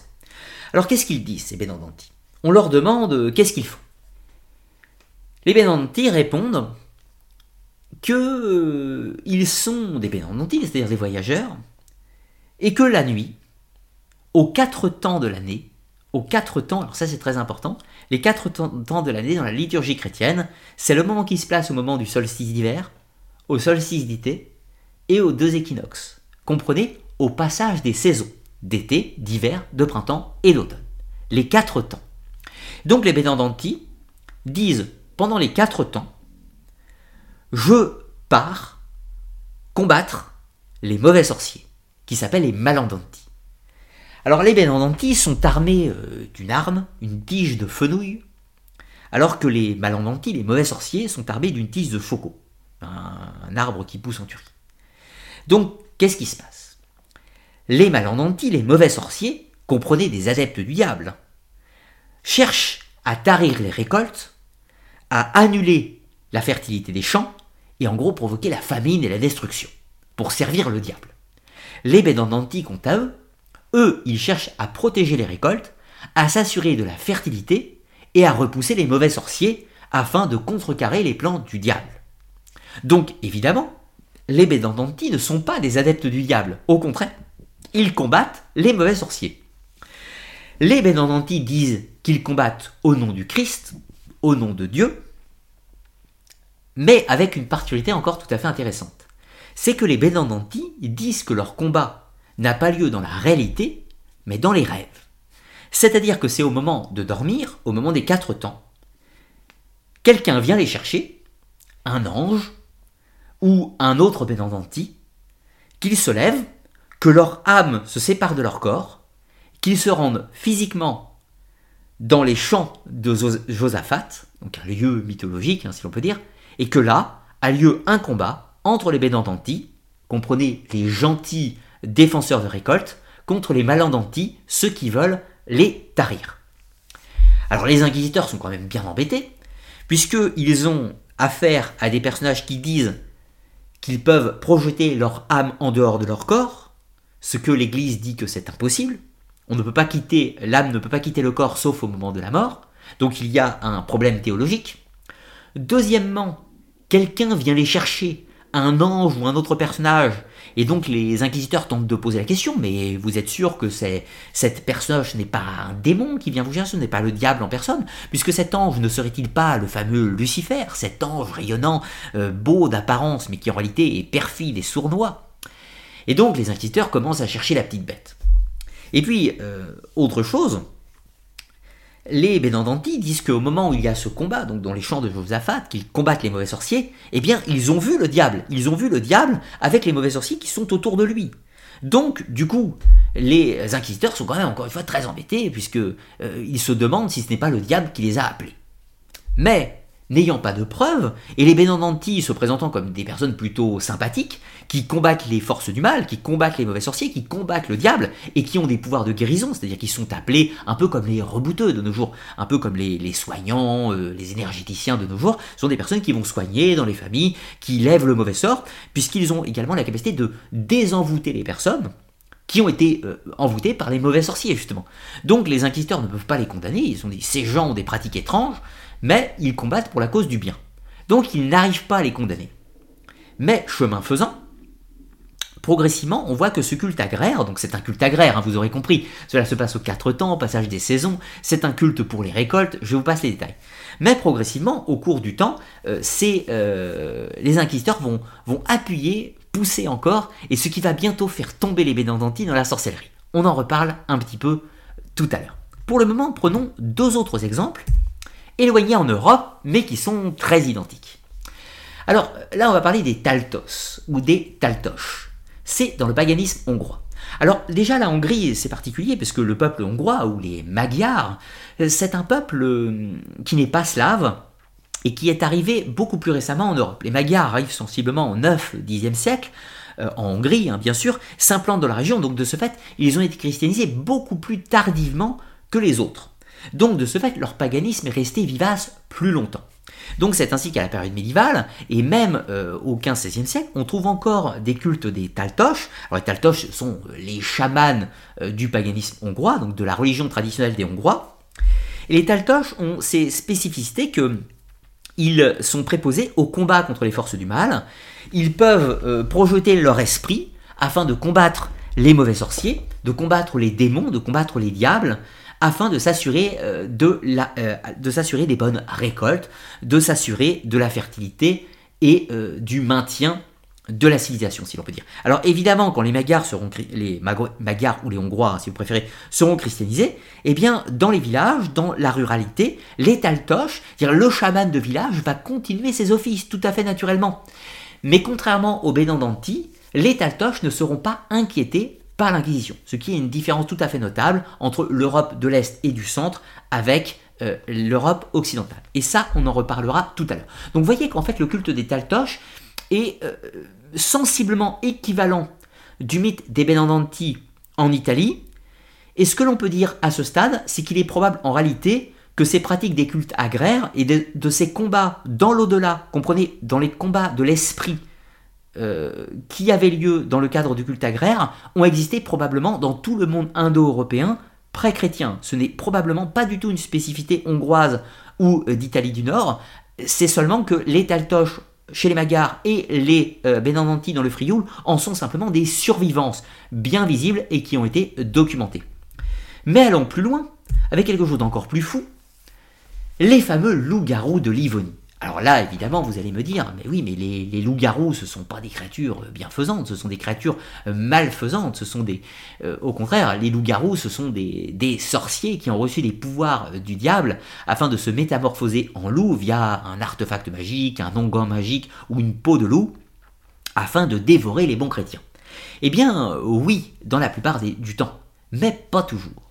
En Livonie, donc en Europe baltique, euh, une terre qui a été christianisée extrêmement récemment, hein, ce n'est qu'au moment des croisades baltes, c'est-à-dire au 13, 14 et 15e siècle, que ce territoire sera christianisé. Donc de la même façon que les Magyars, les cultes païens vont rester vivaces extrêmement longtemps.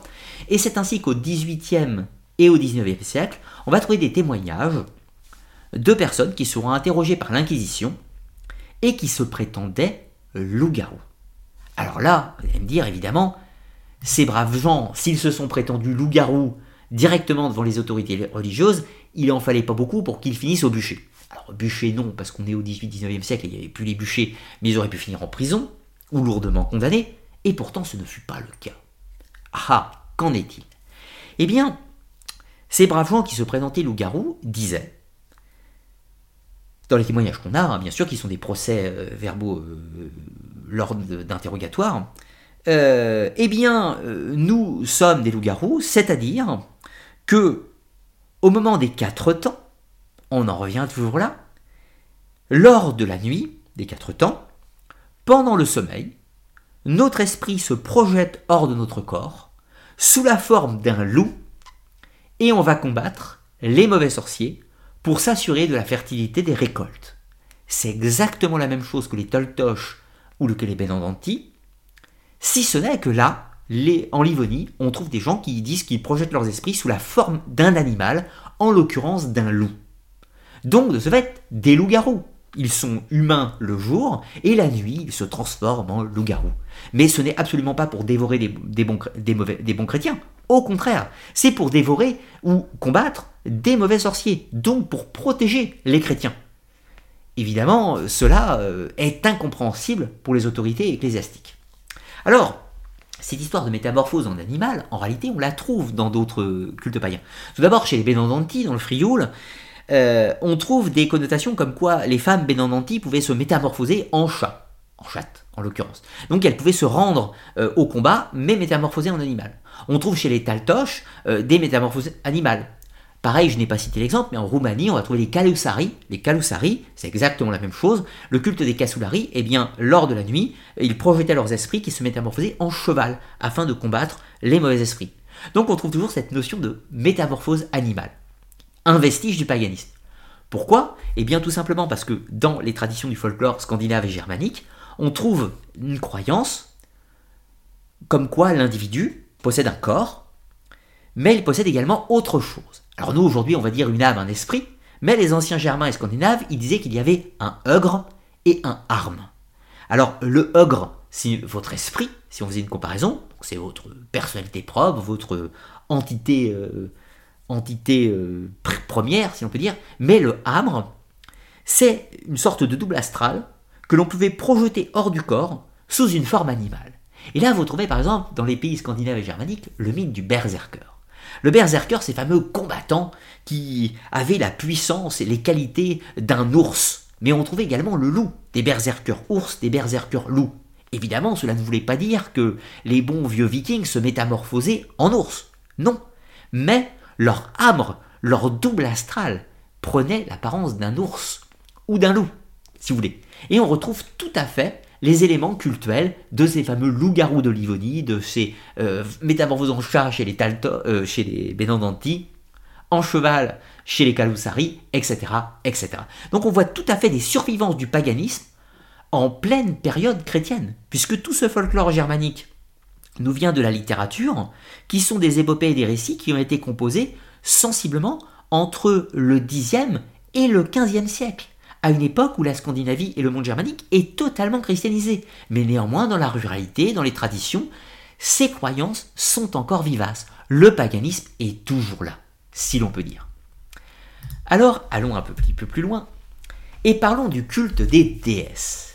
Aujourd'hui, c'est très à la mode dans le New Age de parler du féminin sacré, des grandes déesses mères et tout un tas d'autres choses. Mais en réalité, même si le concept est extrêmement simplifié, voire même ubérisé euh, dans notre monde moderne, il puise ses sources dans des concepts extrêmement intéressants de la période médiévale et du paganisme qui l'a précédé, bien entendu.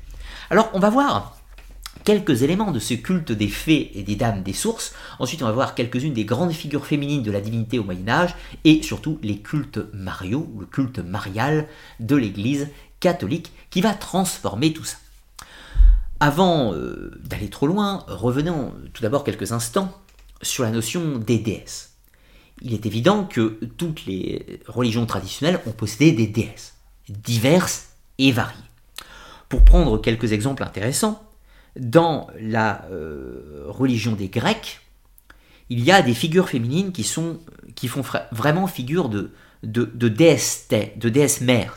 Alors bien évidemment, il y a Gaïa, qui est la manifestation physique au sens de la terre, bien sûr, mais on va trouver d'autres divinités qui sont très parlantes, c'est-à-dire Déméter. Déméter, c'est la magna mater, celle qui est préposée aux récoltes, à la félicité, à tout ce que vous voulez. Donc c'est vraiment la grande déesse mère. Quand on veut prier pour les récoltes, pour la fécondité ou tout un tas de choses, on priait Déméter on va trouver euh, la figure de Cybèle, qui est la même chose euh, chez les Grecs d'Asie, d'Asie mineure. On va trouver la même chose à Rome avec la Bonadea, ou euh, Juno, si vous préférez. On va trouver la même chose en Afrique, en Afrique du Nord, chez les Berbères, avec la déesse Africa, ou Ifrou. On va trouver la même chose en Égypte, avec Isis. On va trouver la même chose avec Freya euh, dans les peuples, peuples euh, scandinavo-germaniques. On va trouver la même chose avec Brigide chez les Irlandais et, tout un tas d'autres noms, vous vous doutez bien. Évidemment, cette figure de la divinité, en tant que magna mater, est omniprésente dans les religions traditionnelles. Il existe tout un tas de divinités, bien sûr, mais il y a toujours cette notion centrale de la magna mater. Ce pouvoir féminin, peut-on dire, qui est présent et qui manifeste ce pouvoir de donner la vie, ce pouvoir de félicité, de, euh, de, félicité et tout un tas d'autres choses. Bien évidemment, elle est associée à des forces masculines qui lui sont équivalentes, qui est le pouvoir de fertilité à proprement parler, dieu de la pluie, dieu de l'orage, de tout ce que vous voulez. On va en trouver tout un tas. Mais il y a un problème. Évidemment, vous pourriez me dire, à ce stade, dans les religions traditionnelles, il y a des pouvoirs masculins et des pouvoirs féminins. Et ceux-ci sont tout à fait imbriqués en, symbiose et forment une unicité parfaite. Et ceci est vrai. Le problème étant que lorsqu'on va arriver aux religions euh, à caractère monothéiste, il y a une figure particulièrement patriarcale de la divinité qui s'impose. Attention, dans la Bible, il n'y a rien qui dit que Dieu est un homme. Bien sûr que non, Dieu n'est ni masculin ni féminin, Dieu est Dieu, et c'est tout. Mais néanmoins, ça c'est valable pour les théologiens, ceux qui philosophent sur la religion. Mais pour les gens du commun, Dieu c'est un homme. Pour les gens de la ruralité, Dieu est un homme, c'est tout. Donc pour ces gens de la ruralité, il y a un manque. Ce manque, c'est la déesse, évidemment. Depuis la nuit des temps, ils vénèrent des divinités masculines et féminines, et tout d'un coup, ils ont un Dieu unique, ils n'ont pas de problème avec ça, sauf que ce Dieu unique est un homme. Alors évidemment, ils se tournent vers la Sainte Trinité, le Saint-Esprit, Dieu le Père, Dieu le Fils, tout ce que vous voulez, mais ce manque de la divinité féminine n'étant pas comblé, étant euh, un manque, eh bien ils vont continuer à se rendre régulièrement à la fontaine sacrée pour vénérer la Dame des Sources. Ils vont se rendre très régulièrement dans la euh, forêt euh, Tartampion afin d'invoquer la grande déesse chasseresse des forêts pour avoir une bonne chasse. Ils vont se rendre près d'un lac magique quelconque et appeler la Dame du lac. Ils vont se rendre dans tout un tas de lieux, de grottes ou autre chose afin de célébrer les anciennes déesses. Ces anciennes déesses qui sont devenues des fées. Pourquoi? Parce que la fée, les faées ou tout un tas d'autres choses, c'est un nom générique pour parler de ces grandes figures féminines euh, des temps anciens qui sont probablement d'anciennes déesses tombées en désuétude dans le cadre du christianisme. Donc quand on est à la période médiévale, on n'utilise plus le nom des divinités antiques, mais on parle de la fée euh, de la fontaine, de la fée des sources, de la fée de la grotte quelque chose. Euh, par exemple, vous avez dans certains sites mégalithiques je vous parlais tout à l'heure des domus de Janas, des hypogées en Sardaigne, on parle de la maison des fées. Quand on veut s'assurer la fertilité, on va à un moment où il y a le menhir de la fée. Quand on va en Bretagne, on va au site La Roche aux Fées, c'est un gros tumulus, eh bien c'est la Roche aux Fées. À cet endroit, on pouvait entrer en contact avec les fées, pour le meilleur ou pour le pire. Mais il y a un manque. Alors du coup, ce manque va devoir être comblé. Mais avant de voir comment il va être comblé, faisons un petit peu le portrait robot de certaines de ces grandes divinités féminines qui ont subsisté à la période médiévale. Alors, la première, la plus connue, c'est la célèbre Fée Morgane. Alors, la Fée Morgane, euh, personnage terrifiant dans les mythes arthuriens, oui, terrifiant, mais à partir du, euh, XIIIe siècle. C'est-à-dire, le mythe arthurien, les premières compositions littéraires, je ne vais pas vous refaire tout ça, j'en ai parlé dans une longue émission, les premiers textes du mythe arthurien apparaissent dans la matière de Bretagne, bien sûr, euh, mais euh, ils se structurent, peut-on dire, seulement à partir du XIIe siècle. Mais à ce stade, notamment chez Geoffrey de Monmouth, la fée Morgane n'est pas un personnage malveillant. La fée Morgane, c'est une grande prêtresse d'Avalon, comprenez une grande prêtresse de l'autre monde, qui a des pouvoirs magiques, qui détient des secrets, qui règne sur Avalon avec ses neuf sœurs, qui emmène le roi Arthur en Avalon au moment de sa mort, comprenez, dans l'autre monde. Donc c'est une fée, c'est un personnage bienveillant, et comprenez que sous le nom de Fée Morgane se cache en réalité le nom d'une ancienne divinité, mais on ne peut pas parler de divinité puisqu'on est dans le cadre d'un culte chrétien. Donc au lieu de dire la déesse Morgane, eh bien on dit la fée Morgane ou la dame Morgane, bien sûr. Évidemment, un petit peu plus tard, avec le passage du XII au XIIIe siècle, la fée Morgane devient une figure malveillante, qui devient responsable d'à peu près tous les tourments du roi Arthur et des chevaliers de table ronde, etc., etc. Néanmoins, il y a un autre personnage, c'est la fée Viviane, ou la dame Viviane, encore appelée la dame du lac. Alors, la dame du lac, ça c'est quelque chose de très très intéressant, puisque c'est un personnage qui apparaît réellement, cette fois-ci à partir du début du XIIIe siècle, dans le cycle du Lancelot Graal. La dame du lac, euh, alors, où est le lac déjà? Eh bien, dans le texte du Lancelot Graal, euh, c'est un lieu qui se trouve en Anjou, près de Beaufort en Valais, un petit peu au-dessus de la ville de Saumur. Euh, c'est ici que le texte place le fameux lac où résiderait la Dame du Lac, là où Lancelot sera enlevé par cette dame. Et ce qui est très intéressant, c'est qu'à cet endroit, autrefois, il y avait un lac qui s'appelait le lac de Diane. Diane, évidemment, vous reconnaîtrez le nom d'une divinité romaine équivalent de Artémis chez les Romains, Diane est la déesse chasseresse, la jeune fille, la déesse des forêts et tout un tas d'autres choses. Donc, euh, la fée Viviane, la fée Diane, ou de son autre nom Ninian, vous reconnaîtrez bien évidemment euh, que tous ces dérivés euh, linguistiques forment également, nous renvoient toujours à la déesse Diane, eh bien elle perd son nom de divinité pour devenir simplement une dame ou une fée, qui possède de grands pouvoirs, qui vit dans un lac magique, qui peut enlever des enfants, qui peut les élever dans un palais de cristal et tout un tas d'autres choses. Donc on est encore une fois sur des éléments de tradition qui, se sont imposés dans la littérature de la période médiévale. Évidemment, les auteurs du Lance le Graal n'ont pas parlé d'une déesse, mais néanmoins, ils ont parlé d'une fée, un personnage qui est un petit peu ambivalent euh, pour euh, des gens qui sont chrétiens, mais qui ont gardé des éléments de tradition populaire, de tradition bien sûr. Alors, parlons justement de Diane, euh, ou parfois Aradia, comme on l'appelait à la période médiévale et à la Renaissance et même encore au temps moderne, eh bien, on va euh, retrouver dans euh, ces sociétés médiévales, dans la ruralité, des, des cultes autour de ces figures de Diane et de Aradia. Alors évidemment, c'est là qu'il y a quelque chose d'assez bâtard entre les deux, c'est que dans certains cas, certains individus vont célébrer la fée des sources, des fontaines, du lac, des grottes, tout ce que vous voulez, mais d'autres fois, ils vont carrément euh, célébrer le culte de Diane directement. Donc Diane en tant que déesse, ou Aradia en tant que déesse fille de Diane. Toute une complexité par rapport à tout ça. Mais là, c'est intéressant parce que on voit que certains ont conservé des pratiques païennes mélangées dans un syncrétisme avec le christianisme, avec des noms de fées ou tout un tas d'autres choses, mais inversement, d'autres ont clairement conservé le culte d'anciennes divinités. Donc certains euh, ne sont clairement pas des chrétiens, mais sont encore, à proprement parler, des païens. Donc d'un côté, des chrétiens avec une tradition populaire euh, du paganisme qui a été euh, hérité, et de l'autre côté des gens qui se revendiquent clairement du paganisme. Alors cette déesse Diane ou Aradia va se trouver principalement en culte sur le sol de France, principalement en Occitanie pour être plus précis, mais dans d'autres régions, on va trouver euh, d'autres cultes totalement équivalents.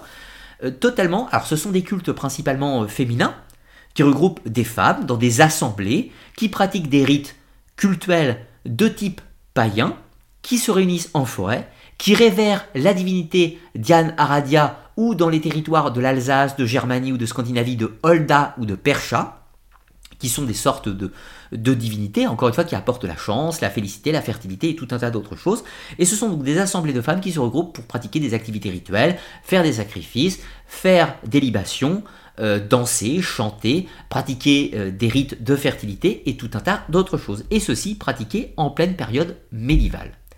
Alors là, on a un cas particulièrement intéressant, c'est le culte de Hérodiade, de en tant, que divinité pour ces cultes, euh, ces assemblées de femmes dans la période médiévale. Alors il faut faire un point sur qui est Hérodiade. Hérodiade, ce n'est pas une divinité euh, issue des traditions païennes plus anciennes. Hérodiade, c'est un personnage biblique et un personnage de l'histoire juive qui fut l'une des femmes de Hérode Antipas. Donc c'est un personnage historique. On n'est pas une déesse. De plus, Hérodiade est un personnage qui est connu dans la Bible. Hérodiade ou sa fille Salomé, ça va varier sur les traditions, mais en gros, Hérodiade ou sa fille serait celle qui a commandité l'assassinat de Saint Jean le Baptiste et qui aurait demandé qu'on lui rapporte sa tête. Donc Hérodiade n'est pas un personnage sympathique du tout pour le christianisme. Et on va retrouver des cultes, ces assemblées de femmes qui célèbrent Hérodiade, en France, dans les Pyrénées. Plutôt que d'utiliser Diane euh, Holda, Percha ou Aradia, on va trouver Hérodiade. Pourquoi? Eh bien là, on est tout à fait dans ce syncrétisme qui est propre à la mythologie des Pyrénées et à l'héritage du paganisme dans les Pyrénées. Je ne vais pas vous refaire toute l'histoire des Pyrénées, j'ai fait une longue émission pour parler de la mythologie des Pyrénées, mais retenez que d'après la Bible et d'après la tradition religieuse, enfin pas la Bible, mais la tradition religieuse qui va s'en suivre, l'évangile, etc., certains notables de Judée auraient été exilés de Judée et seraient venus se réfugier dans les Pyrénées et notamment à Saint-Bertrand de Comminges, euh, Saint-Bertrand de Comminges en Haute-Garonne. Donc notamment Hérodiade. Donc Hérodiade serait arrivée jusque dans les Pyrénées, serait morte là-bas, etc., etc. Donc on a une tradition historique qui dit que la personne serait bel et bien arrivée dans les Pyrénées. Jusque-là, pas de problème.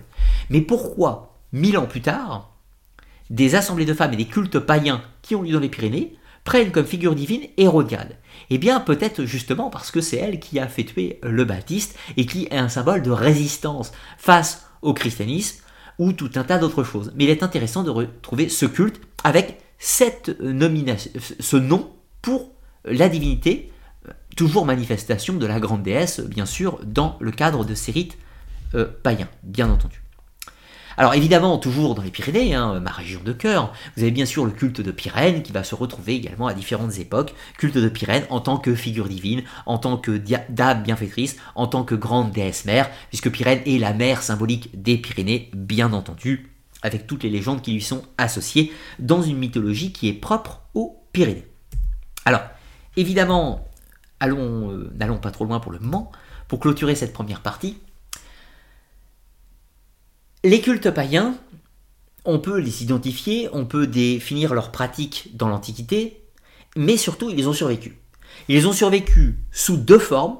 Soit ils ont survécu dans des territoires isolés, non christianisés ou par rejet du christianisme, avec ce culte principalement féminin du culte de la déesse, ou ils ont survécu dans le cadre d'un syncrétisme, c'est-à-dire des gens qui sont chrétiens, mais qui néanmoins, par culture, par tradition, par héritage, par transmission, ont conservé euh, des pratiques païennes dans leur vie courante. Une femme qui cherche un rite de fertilité en se frottant à un menhir, des personnes qui vont faire des offrandes auprès d'un lac pour s'attirer la chance, tout un tas de petits rituels, de petits éléments culturels qui font que le paganisme a survécu. Donc, deux fois, évidemment. Quand on va passer Là, on est toujours 12-13e siècle. Le moment où les grandes figures, Morgane, Diane, Aradia, Percha, Holda, sont très présentes dans la société, sont très présentes dans les campagnes. Ces cultes païens sont encore extrêmement importants sur le territoire de l'Europe et principalement en France à cette époque. Évidemment, ça ne concerne pas 80% de la population, ça concerne peut-être 20, peut-être 30, peut-être 40% de la population, mais peut-être même 50 à 60 qui ont peut-être une majorité qui ont conservé des éléments culturels du paganisme dans leur pratique courante, puisque la société est principalement rurale à cette époque, évidemment. Dans les villes, ce n'est pas présent, mais dans la ruralité, c'est très présent. Alors, du coup, quand on va aller sur cette deuxième partie, on va voir le basculage, euh, le combat, la guerre qui va être déclenché contre ce contre les pratiques païennes, mais également contre les vestiges du paganisme, euh, contre la société et contre la ruralité. Ce sera la création de l'Inquisition, bien évidemment, euh, mais surtout la transformation de l'Inquisition qui ne combat plus seulement l'hérétique, mais qui combat maintenant le païen, si l'on peut dire. Mais avant d'aller plus loin, euh, nous sommes arrivés au milieu de l'émission, et je suis content, ça ne fait qu'une heure trente que je vous parle, je suis à peu près dans mon timing, je vais donc aller prendre, quelques-unes quelques-unes de vos questions, je vais aller ouvrir euh, ma page euh, pour cela. Donc vous pouvez poser des questions, euh, quelques questions dans le chat si vous en avez le désir. Vous pouvez écrire questions avant de, les poser. Cela facilitera mon travail, mon travail de recherche.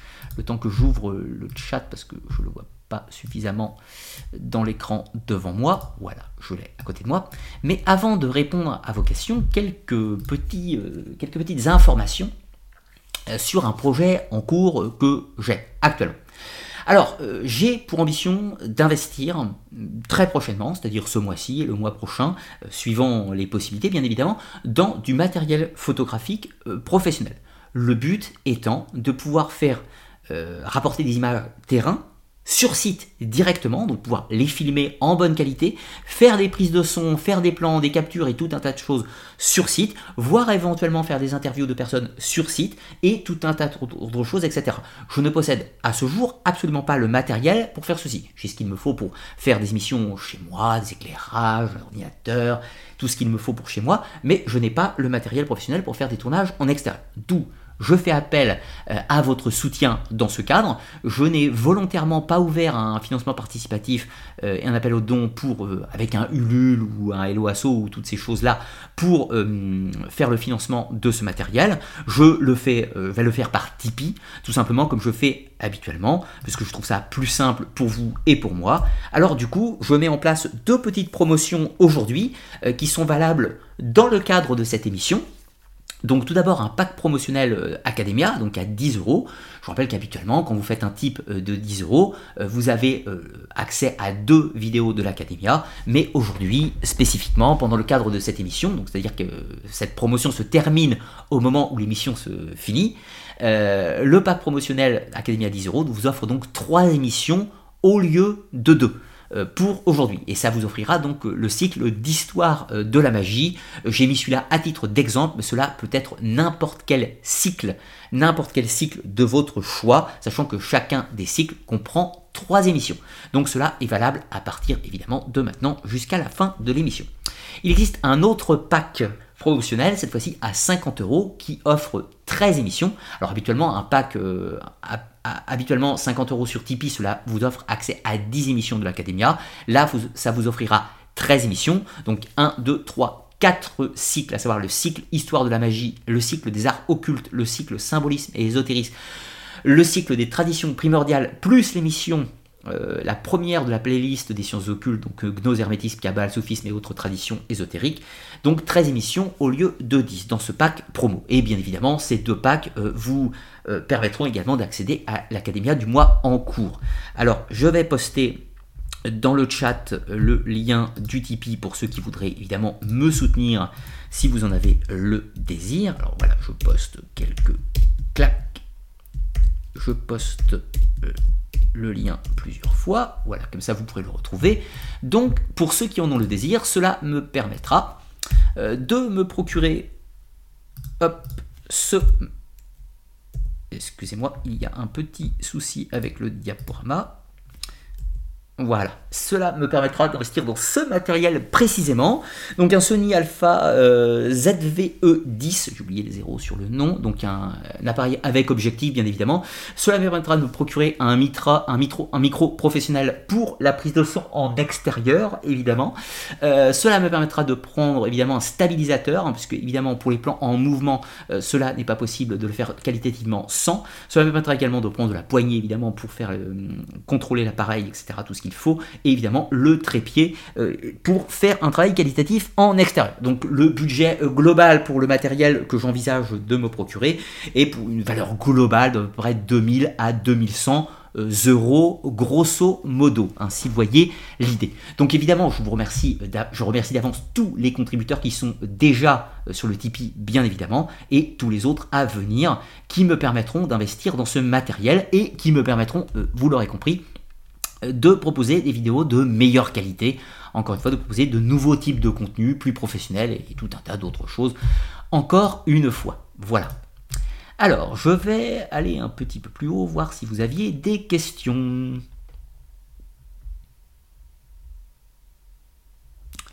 Alors, un gros merci à toi Sébastien pour ton type de 10 euros. Merci, merci.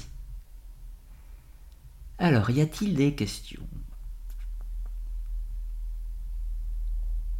Euh, je vais essayer de prendre des questions qui ont rapport avec euh, le sujet aussi. Alors, je vais descendre tout en bas du coup.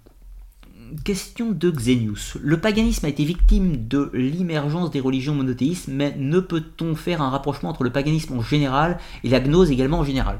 Euh, Non, je ne pense absolument pas. Je ne pense absolument pas. je m'explique. Euh, le paganisme, euh, au sens très large, hein, ce sont, ça définit les religions traditionnelles et surtout leur héritage. C'est-à-dire que euh, le Romain de l'Antiquité qui avait des croyances était un païen, mais dans l'absolu, le paysan cultivateur du XIIe siècle qui vit en ruralité et qui va se rendre à la, source pour honorer la fée ou à la caverne pour solliciter la chance pour trouver un trésor, lui aussi c'est un païen dans l'absolu. La gnose, ça définit dans un concept de philosophie grecque l'accès à la connaissance. Le païen ne recherche pas forcément la connaissance. Le païen peut simplement révérer les divinités, les puissances de la nature, vivre en harmonie avec elles, mais ne pas chercher la connaissance. Ce n'est pas la même chose. Un païen peut être un gnostique, un chrétien peut être un gnostique, un juif peut être un gnostique, un athée peut être un gnostique dans l'absolu. Dans l'absolu. Mais euh, inversement, un païen ne peut ne pas être absolument du tout dans la gnose. Un païen peut simplement, encore une fois, accomplir ses rites, vivre en harmonie avec ses croyances, pratiquer les activités cultuelles, mais ne pas avoir de démarche de recherche de connaissances, euh, de quête ésotérique, si on peut dire. Un païen n'a pas forcément de quête ésotérique. Or, la gnose est fatalement une quête à caractère ésotérique. Donc non, ce n'est pas lié. en l'occurrence. Ce n'est pas incompatible, mais ce n'est pas lié. Question de lumière d'en bas. Question, comptes-tu approfondir la figure de Diane ou figure qui s'y approche Inspiration inspiration, etc. Euh, oui, oui, ça, viendra probablement. C'est pas un projet dans, pas un projet dans l'immédiat, mais il est possible, euh, il est possible que cela vienne avec le temps. Je, ne sais pas. Euh, un gros merci à toi, Kat, pour ton, ton type de zéro. Un grand, grand merci. Merci à toi. oui, c'est possible que, je fasse une vidéo sur la figure de Diane, et notamment je, pense traiter en fait précisément des cultes de la déesse au sein de la période médiévale, notamment culte de Diane, de Holda, de Percha, etc. Faire une vidéo dédiée à cela. Cela viendra probablement euh, avec le temps, mais c'est pas prévu tout de suite maintenant. Un gros gros merci à toi, euh, à toi Lina également pour ton type de 10 euros. Merci hein, encore une fois, grâce à vous, ben, on va améliorer la qualité. Ça se fait euh, doucement, mais on va améliorer la qualité. Question de Rémi Sanchez. Existe-t-il existait-il plutôt euh, un clergé païen? Euh, Oui, il a toujours il a existé des clergés païens. C'est-à-dire que au temps euh, de la Rome antique, par exemple, il y avait des autorités religieuses. Il y avait des grands prêtres, des hiérophantes, il y avait des grandes prêtresses, il y avait des vestales, il y avait euh, des personnes qui étaient dédiées, euh, par exemple, en Mésopotamie, il y avait des lamentateurs, des sacrificateurs, des devins, des exorcistes. Donc il y a toujours eu des clergés païens. Un clergé veut dire qu'il y a une hiérarchie religieuse, une autorité, des gens qui accomplissent, gèrent le culte, tout simplement. Le clergé, c'est celui qui s'occupe du culte. Donc, dès qu'il y a une pratique religieuse, donc une pratique cultuelle religieuse, il y a un clergé, de facto. Le, le clergé n'est pas spécifique au christianisme. Aujourd'hui, on a un clergé chrétien, bien entendu, mais il y avait des clergés dans toutes les religions et à toute époque, si je puis dire, bien sûr. Un gros merci à Julien Amaury Blaise pour ton soutien de 10 euros sur le chat YouTube, en l'occurrence. Un grand merci à toi. Alors, y a-t-il d'autres questions? Question de Doko Daou. Dans les Pyrénées, le culte d'Hérodiade a-t-il facilité, la religion cathare Non, il n'y a pas de lien entre le paganisme et le catharisme. Le catharisme n'est pas un paganisme. Déjà, ça c'est un raccourci qui n'existe pas. Le catharisme est une variante, une variante de la religion chrétienne. C'est-à-dire que le, le catharisme c'est chrétien déjà de base. Ce n'est pas catholique, en revanche. Le catharisme croit en l'existence de Dieu unique et croit en Jésus-Christ, du moins dans la figure christique. Euh, après, ils ont des variables parce qu'ils pensent qu'il y a une vision dualiste absolue ou relative du monde avec une entité maléfique, démurgique qui aurait créé la matière, mais les, euh, mais les cathares ne sont pas des païens. Absolument pas. Ce sont des hérétiques aux yeux de l'Église catholique, mais ce ne sont pas des païens. Un païen n'est pas forcément un hérétique, et un hérétique n'est pas forcément un païen, si vous voyez l'idée. Un gros merci euh, à Olivier euh, pour ton, ton type de 10 euros. Un grand, grand merci. Ça fait plaisir de voir euh, tout votre soutien. ça fait plaisir, franchement. Un grand, grand merci à vous. Autre question, et je vais arrêter là pour la première salve de questions pour continuer l'émission, si je ne veux pas que l'émission dure 3 heures. Question de Victor. Victor 52018. Bonsoir Ludovic. Sais-tu d'où sont, euh, qui sont les néo-païens, qu'ils soient, celtes, nordiques, égyptiens, etc. Certains savoirs doivent se transmettre oralement de génération, en, euh, génération.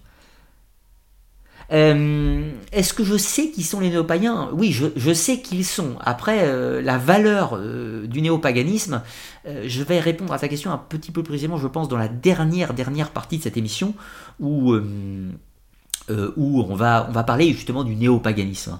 Voilà. Euh, je vais clôturer les questions, juste euh, question de Melodia qui me demandait si le live sera disponible sur la chaîne. Oui, le live sera en rediffusion, bien sûr, sur la chaîne, après diffusion, bien entendu. Pour le moment, on va continuer notre périple sur les pas du paganisme. Donc, je vous rappelle, ouais, le matériel que vous allez m'aider, enfin que déjà vous êtes nombreux à, avoir, contribué pour m'aider à me le procurer. Alors, partie 2. Superstition et héritage. Superstition, ce n'est pas un gros mot. C'est un mot qui veut définir quelque chose, mais on va le définir un petit peu plus tard. On va fonctionner à contre-courant cette fois-ci. Et l'héritage. Alors, de quoi va-t-on parler dans cette deuxième partie? Tout d'abord, le christianisme populaire, on va le définir un peu plus précisément. Parce que le christianisme populaire est un paganisme, si vous voulez, d'une certaine façon. Ensuite, on va parler de la sorcellerie des campagnes, du sabbat des sorcières et du basculage en superstition, de la transformation de ces, comprenez, de ces vestiges du paganisme en de la superstition. Et ensuite, on parlera de la Renaissance ou le néopaganisme. Alors, tout d'abord, le syncrétisme et le christianisme populaire.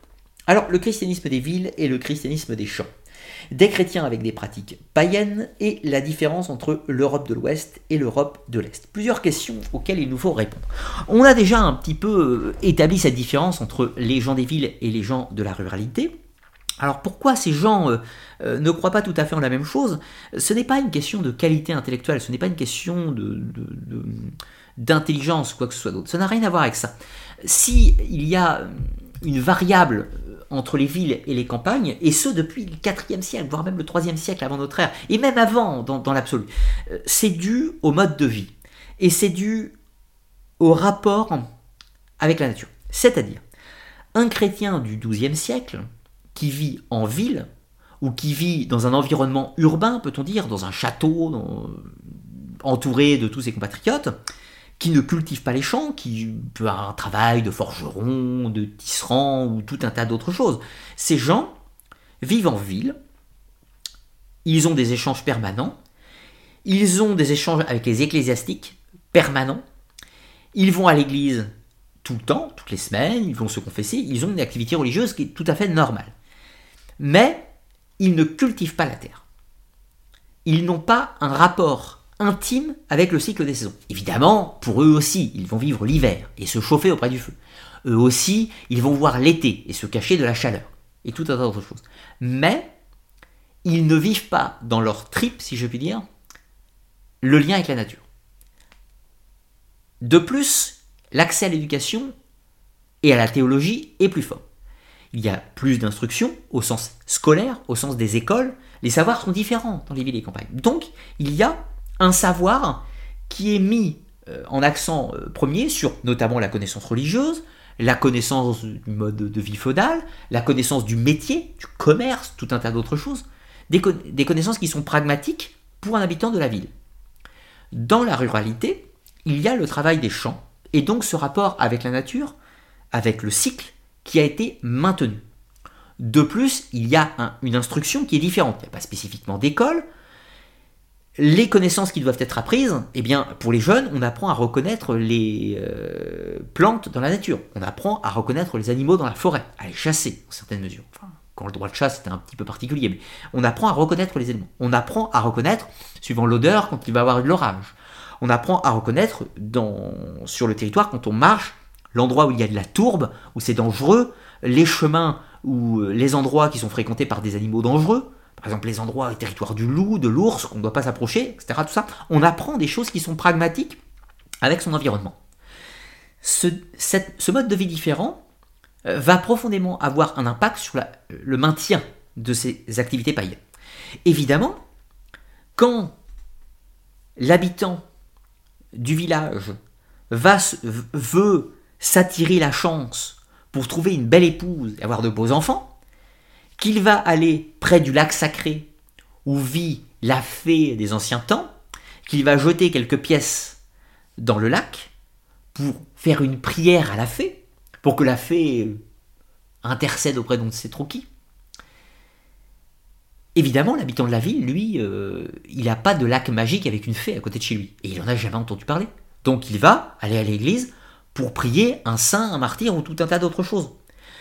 C'est une question de territoire encore tout simplement. Donc, de ce fait, il y a une différence entre les deux. Ça, c'est certain. Un petit peu plus loin, des chrétiens avec des pratiques païennes. Là, je ne vais pas forcément m'étendre dessus, on en a parlé tout à l'heure avec toutes ces pratiques, notamment la femme qui va se frotter sur un menhir, euh, les, euh, gens qui, euh, qui vont encore faire des prières près des lacs magiques ou tout un tas d'autres choses, je ne m'étends pas dessus.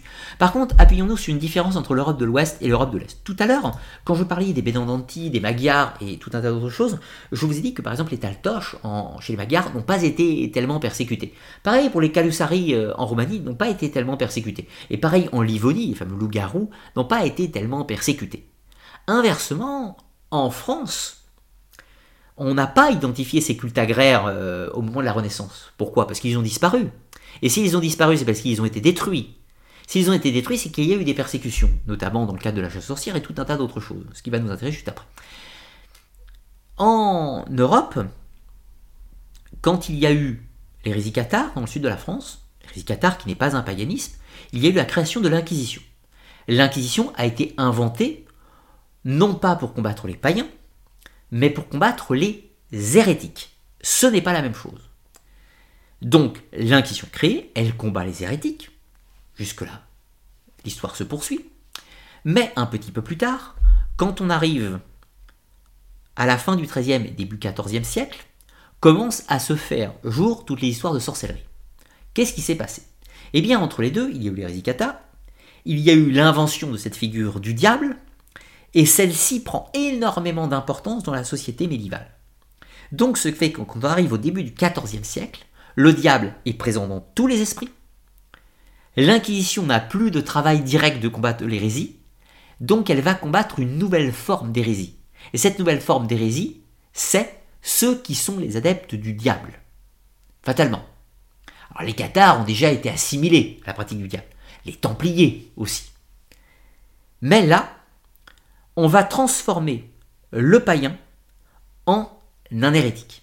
Le païen est une personne qui a des traditions vestiges d'un passé révolu, éventuellement qui vénère des fées des sources ou des dames anciennes déesses, mais là, tous ces gens vont être associés que tout ce qu'ils vénèrent en réalité, c'est le diable sous tout un tas d'aspects. Des succubes, des incubes, les fées des sources sont maintenant des succubes, les grandes déesses sont des démons, les dieux cornus sont le diable, évidemment, et tout un tas de choses. Et l'assemblée des femmes qui se réunissent pour honorer Percha, Holda, euh, Hérodiade, Aradia ou Diane, maintenant ce ne sont plus des adeptes d'une ancienne déesse, ce sont des adeptes du diable.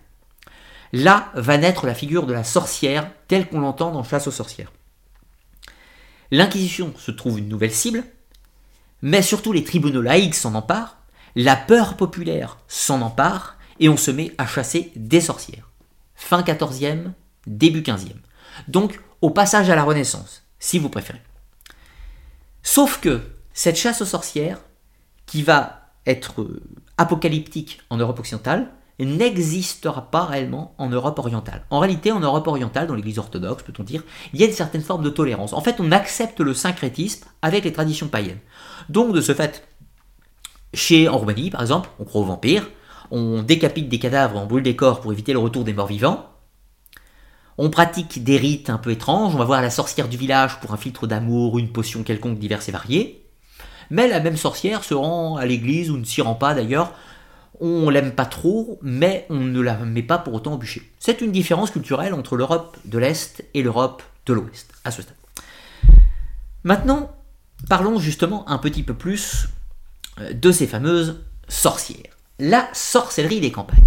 Alors d'abord, la sorcellerie, c'est quoi? Je ne vais pas vous refaire toute une émission sur le sujet, mais la sorcellerie, c'est un ensemble de pratiques, un ensemble de pratiques à caractère euh, païen à l'origine. La sorcellerie, ça veut dire en traduction euh, les 10 heures de sort ou hum, interroger le sort. Donc le sorcier, c'est celui qui va tenter par des incantations, des filtres, des breuvages, des potions, des rites, des gestes, tout un tas de choses, d'intercéder auprès du divin, quel que soit son nom. Et là, on retrouve cette notion qu'on avait euh, en Grèce antique, qui était la daimonia. La daimonia, c'est le fait que les daimons, ces entités intermédiaires, vont porter nos prières, nos intentions aux dieux, afin que ces derniers puissent les accomplir via d'autres daimons qui viennent accomplir l'action par la suite. Donc, interroger ou dire le destin, la sorcellerie, consiste simplement à avoir commerce avec ces daimons. Daimon qui n'a pas de connotation positive ou négative dans la culture antique, mais qui en a une évidemment dans la culture chrétienne du Moyen Âge, puisque les daimons sont devenus des démons entre-temps, donc des choses qui sont forcément malveillantes. D'un côté, les daimons bienveillants se sont devenus les anges, et les daimons malveillants se sont devenus les démons, évidemment. Donc les sorciers, qui ont des pratiques diverses et variées. Hein. Les sorciers existent réellement. Il y a tout un tas de gens qui pratiquent, euh, qui ont des filtres, des breuvages, euh, des potions, qui pratiquent des, enchantements, euh, bénéfiques ou négatifs d'ailleurs. Mais ces gens, ils existent réellement. Le problème étant que dans la frénésie populaire de cette époque, on va se mettre à accuser à peu près tout le monde de sorcellerie. Il y a réellement des gens, et on peut dire à ce stade, on peut dire que les euh, cercles de femmes qui se réunissent en forêt pour euh, invoquer euh, Diane ou Percha ou qui vous voulez, et qui ont des pratiques rituelles, des pratiques cultuelles de paganisme, que nous on va appeler sorcellerie des campagnes. Nous. Mais pour eux c'est du paganisme, pour eux c'est une pratique religieuse, cultuelle. Ce n'est pas pour eux de la sorcellerie. C'est pour nous de la sorcellerie. Ça c'est important de faire une distinction. Mais ça reste qu'on peut le définir comme ça. Le problème, c'est que la chasse aux sorcières va euh, s'en prendre à tout un tas de gens, et pas forcément cela. Ils vont s'en prendre à cela, mais ils vont s'en prendre également aux sages-femmes. Ils vont s'en prendre également à toutes les personnes qui vivent un peu en marge de la société. Ils vont s'en prendre à l'homme qui va jeter des pièces dans le lac pour invoquer la fée euh, du lac. Ils vont s'en prendre à la femme qui va aller se frotter sur un menhir pour appeler la fertilité. Donc en gros, la chasse aux sorcières va s'en prendre à tout ce qui est pratique du paganisme, mais également à tout ce qui est vestige en tradition populaire du paganisme. Donc tous ces chrétiens un peu païens ou à cheval un peu entre les deux vont être inquiétés par la chasse aux sorcières. Ce qui, évidemment, et vous vous doutez bien, va faire que ces pratiques culturelles vont progressivement s'éteindre. On va commencer à faire très attention et les éliminer de sa pratique courante. Donc, la finalité de la christianisation de l'Europe s'est faite au moment où ces vestiges du paganisme seront inquiétés et vont devoir disparaître. Et là, on va bientôt parler de ces fameux bédandantis, de ces cultes agraires, qui en sont en réalité les derniers vestiges. Évidemment, dans la chasse sociale, il y aura tout un tas de victimes collatérales, de gens qui seront dénoncés pour tout un tas de raisons diverses et variées. Je ne vais pas vous faire une émission sur la chasse aux sorcières, je l'ai déjà fait. C'était juste pour vous parler, cette fois-ci, dans le cadre de ces vestiges du paganisme qui vont lourdement disparaître via la chasse aux sorcières. Allons justement un petit peu plus loin. Euh, oui, la sorcière. Je vous ai présenté un peu qui était la sorcière. Alors bien sûr, la sorcière euh, qui euh, prend des définitions tout à fait variables suivant ces époques. comprenez, la sorcière dans l'Antiquité, c'est celle qui contrôle les daimons et qui peut agir sur le destin via sa magie dans l'Antiquité. Et dans la période médiévale, comprenez 14e euh, et la Renaissance 15e siècle, c'est une adepte du diable. Hein. La définition n'est évidemment plus la même. Le sabbat des sorcières devient euh, la réunion la réunion de tous les adeptes du diable. Alors le sabbat des sorcières, il est probablement lui-même issu de ces réunions païennes où on faisait des sacrifices Sacrifices, pas forcément de sang, hein. ça pouvait être des sacrifices euh, d'un cochon, une chèvre, tout ce que vous voulez, ça pouvait être des offrandes de, légumes, de tout ce que vous voulez, des offrandes de blé ou encore autre chose. Ça pouvait être, c'était le moment euh, de libation, c'était le moment évidemment euh, de rite de fertilité, il a pu dans certains cas y avoir des orgies à caractère sexuel. Alors oui, ça a pu arriver. Pourquoi? Parce que dans l'Antiquité, ça existait. Dans le culte des Bacchanales, dans les Lémurias, dans les Lupercales, il y avait des orgies à caractère sexuel. Évidemment, si les cultes païens ont persisté à l'époque médiévale, il y a probablement eu ce type de pratique. Et donc, le sabbat des sorcières a créé tout un imaginaire diabolique sur le sabbat, avec des sacrifices d'enfants, des sorcières qui mangeaient des enfants, qui tuaient tout un tas de gens dans des crimes atroces, avec des baisers obscènes et tout ça. Néanmoins, qu'il y ait eu des pratiques licencieuses et des pratiques de sacrifices divers et variés, c'est possible, dans une certaine mesure etc. Vous aurez compris l'idée. Le sabbat des sorcières, vu par les inquisiteurs, est une déformation de ce qu'est le rite païen à ses origines, dans le but de le diaboliser, bien entendu. Allons un petit peu plus loin, avec le moment, euh, oui, j'ai oublié, les cultes agraires, avant d'aller, euh, que, je ne... que je n'aille pas trop vite. Évidemment, on a déjà vu le fait que tous les dieux païens euh, sont devenus des démons. Ça, le, basculement, il s'est fait progressivement, surtout avec la figure du diable qui s'est imposée. Mais il y a une autre chose, c'est ces fameux cultes agraires qu'on a cités en exemple tout à l'heure. Les Bénandanti, les Taltoches, les Calusari, les loups-garous de Livonie et quelques autres. Je vous ai dit tout à l'heure que ces cultes ont tous été, euh, enfin les Bénandanti principalement, ont été inquiétés par l'Inquisition, ils ont subi des interrogatoires, éventuellement des procès, mais ils n'ont jamais été condamnés. Ou pas, euh, n'ont pas été condamnés à bûcher, n'ont pas été condamnés à mort, ou tout un tas d'autres choses. Mais par contre, il y a une chose que l'on va remarquer dans le cadre des Bénandantis spécifiquement. Au XVe siècle, au siècle, les Bénandantis sont interrogés et on les suspecte de sorcellerie. Comprenez sorcellerie dans cet imaginaire qu'on en a, c'est-à-dire culte païen devenu diabolique. On les suspecte de ça. Eux, ils s'en défendent, ils disent qu'ils ne sont pas les serviteurs du diable, au contraire qu'ils le combattent. Mais les inquisiteurs ne les croient pas trop, mais n'ont pas des éléments pour les condamner. De plus, cette idée qu'ils projettent leur esprit pendant leur sommeil, ça, euh, ça intrigue les inquisiteurs, mais ce n'est pas un motif de condamnation. On considère qu'ils divaguent, qu'ils délirent, qu'ils fantasment. On ne les croit pas, mais on ne les accuse pas de sorcellerie. En revanche, 50 ans plus tard, 1620-1650 à peu près, là, d'autres Benandanti seront inquiétés, et le récit a complètement changé. Très rapidement, à l'origine, le Benandanti dit Lors de la nuit des quatre temps, on vient me chercher dans mon sommeil, je me rends au champ de Josaphat armé d'une tige de fenouil, je combats les mauvais sorciers qui servent le diable, et je projette mon esprit pendant le sommeil. 50 ans plus tard, les mêmes Benandanti disent Lors de la nuit des quatre temps, ou parfois ils n'y font, même pas mention, de temps en temps, ils projettent leur esprit. Parfois, ils disent qu'ils s'y rendent physiquement, donc on voit que le culte de la projection d'esprit a commencé à disparaître. Ils se rendent dans un lieu, une clairière, le champ de Tafat, peu importe, le lieu n'est plus forcément cité. Il y a un sabbat des sorcières, un sabbat des sorcières, ce qui n'était pas le mot employé avant. Avant, on disait qu'il y avait le diable avec ses fidèles. Là, c'est un sabbat des sorcières, auquel les bénandantis sont présents, les mauvais sorciers sont présents, et le diable préside. Le diable offre ses pouvoirs aux mauvais sorciers, il offre aussi ses pouvoirs aux Benandanti, mais les Benandanti décident d'utiliser ses pouvoirs non pas pour le servir, mais pour combattre les mauvais sorciers. Donc là, on a en 50 ans un basculage complet. Tout d'un coup, les Benandanti puisent leur pouvoir du diable, ne sont pas ses serviteurs, mais ont quand même des liens avec lui, et combattent les mauvais sorciers mais ils sont dans une situation particulièrement ambiguë. Donc voyez l'idée en 50 ans. Qu'est-ce que ça veut dire? Ça ne veut pas dire en réalité que les pratiques des Benandanti ont changé. Il y a toujours un culte agraire et tout. Ça, ça n'a pas changé.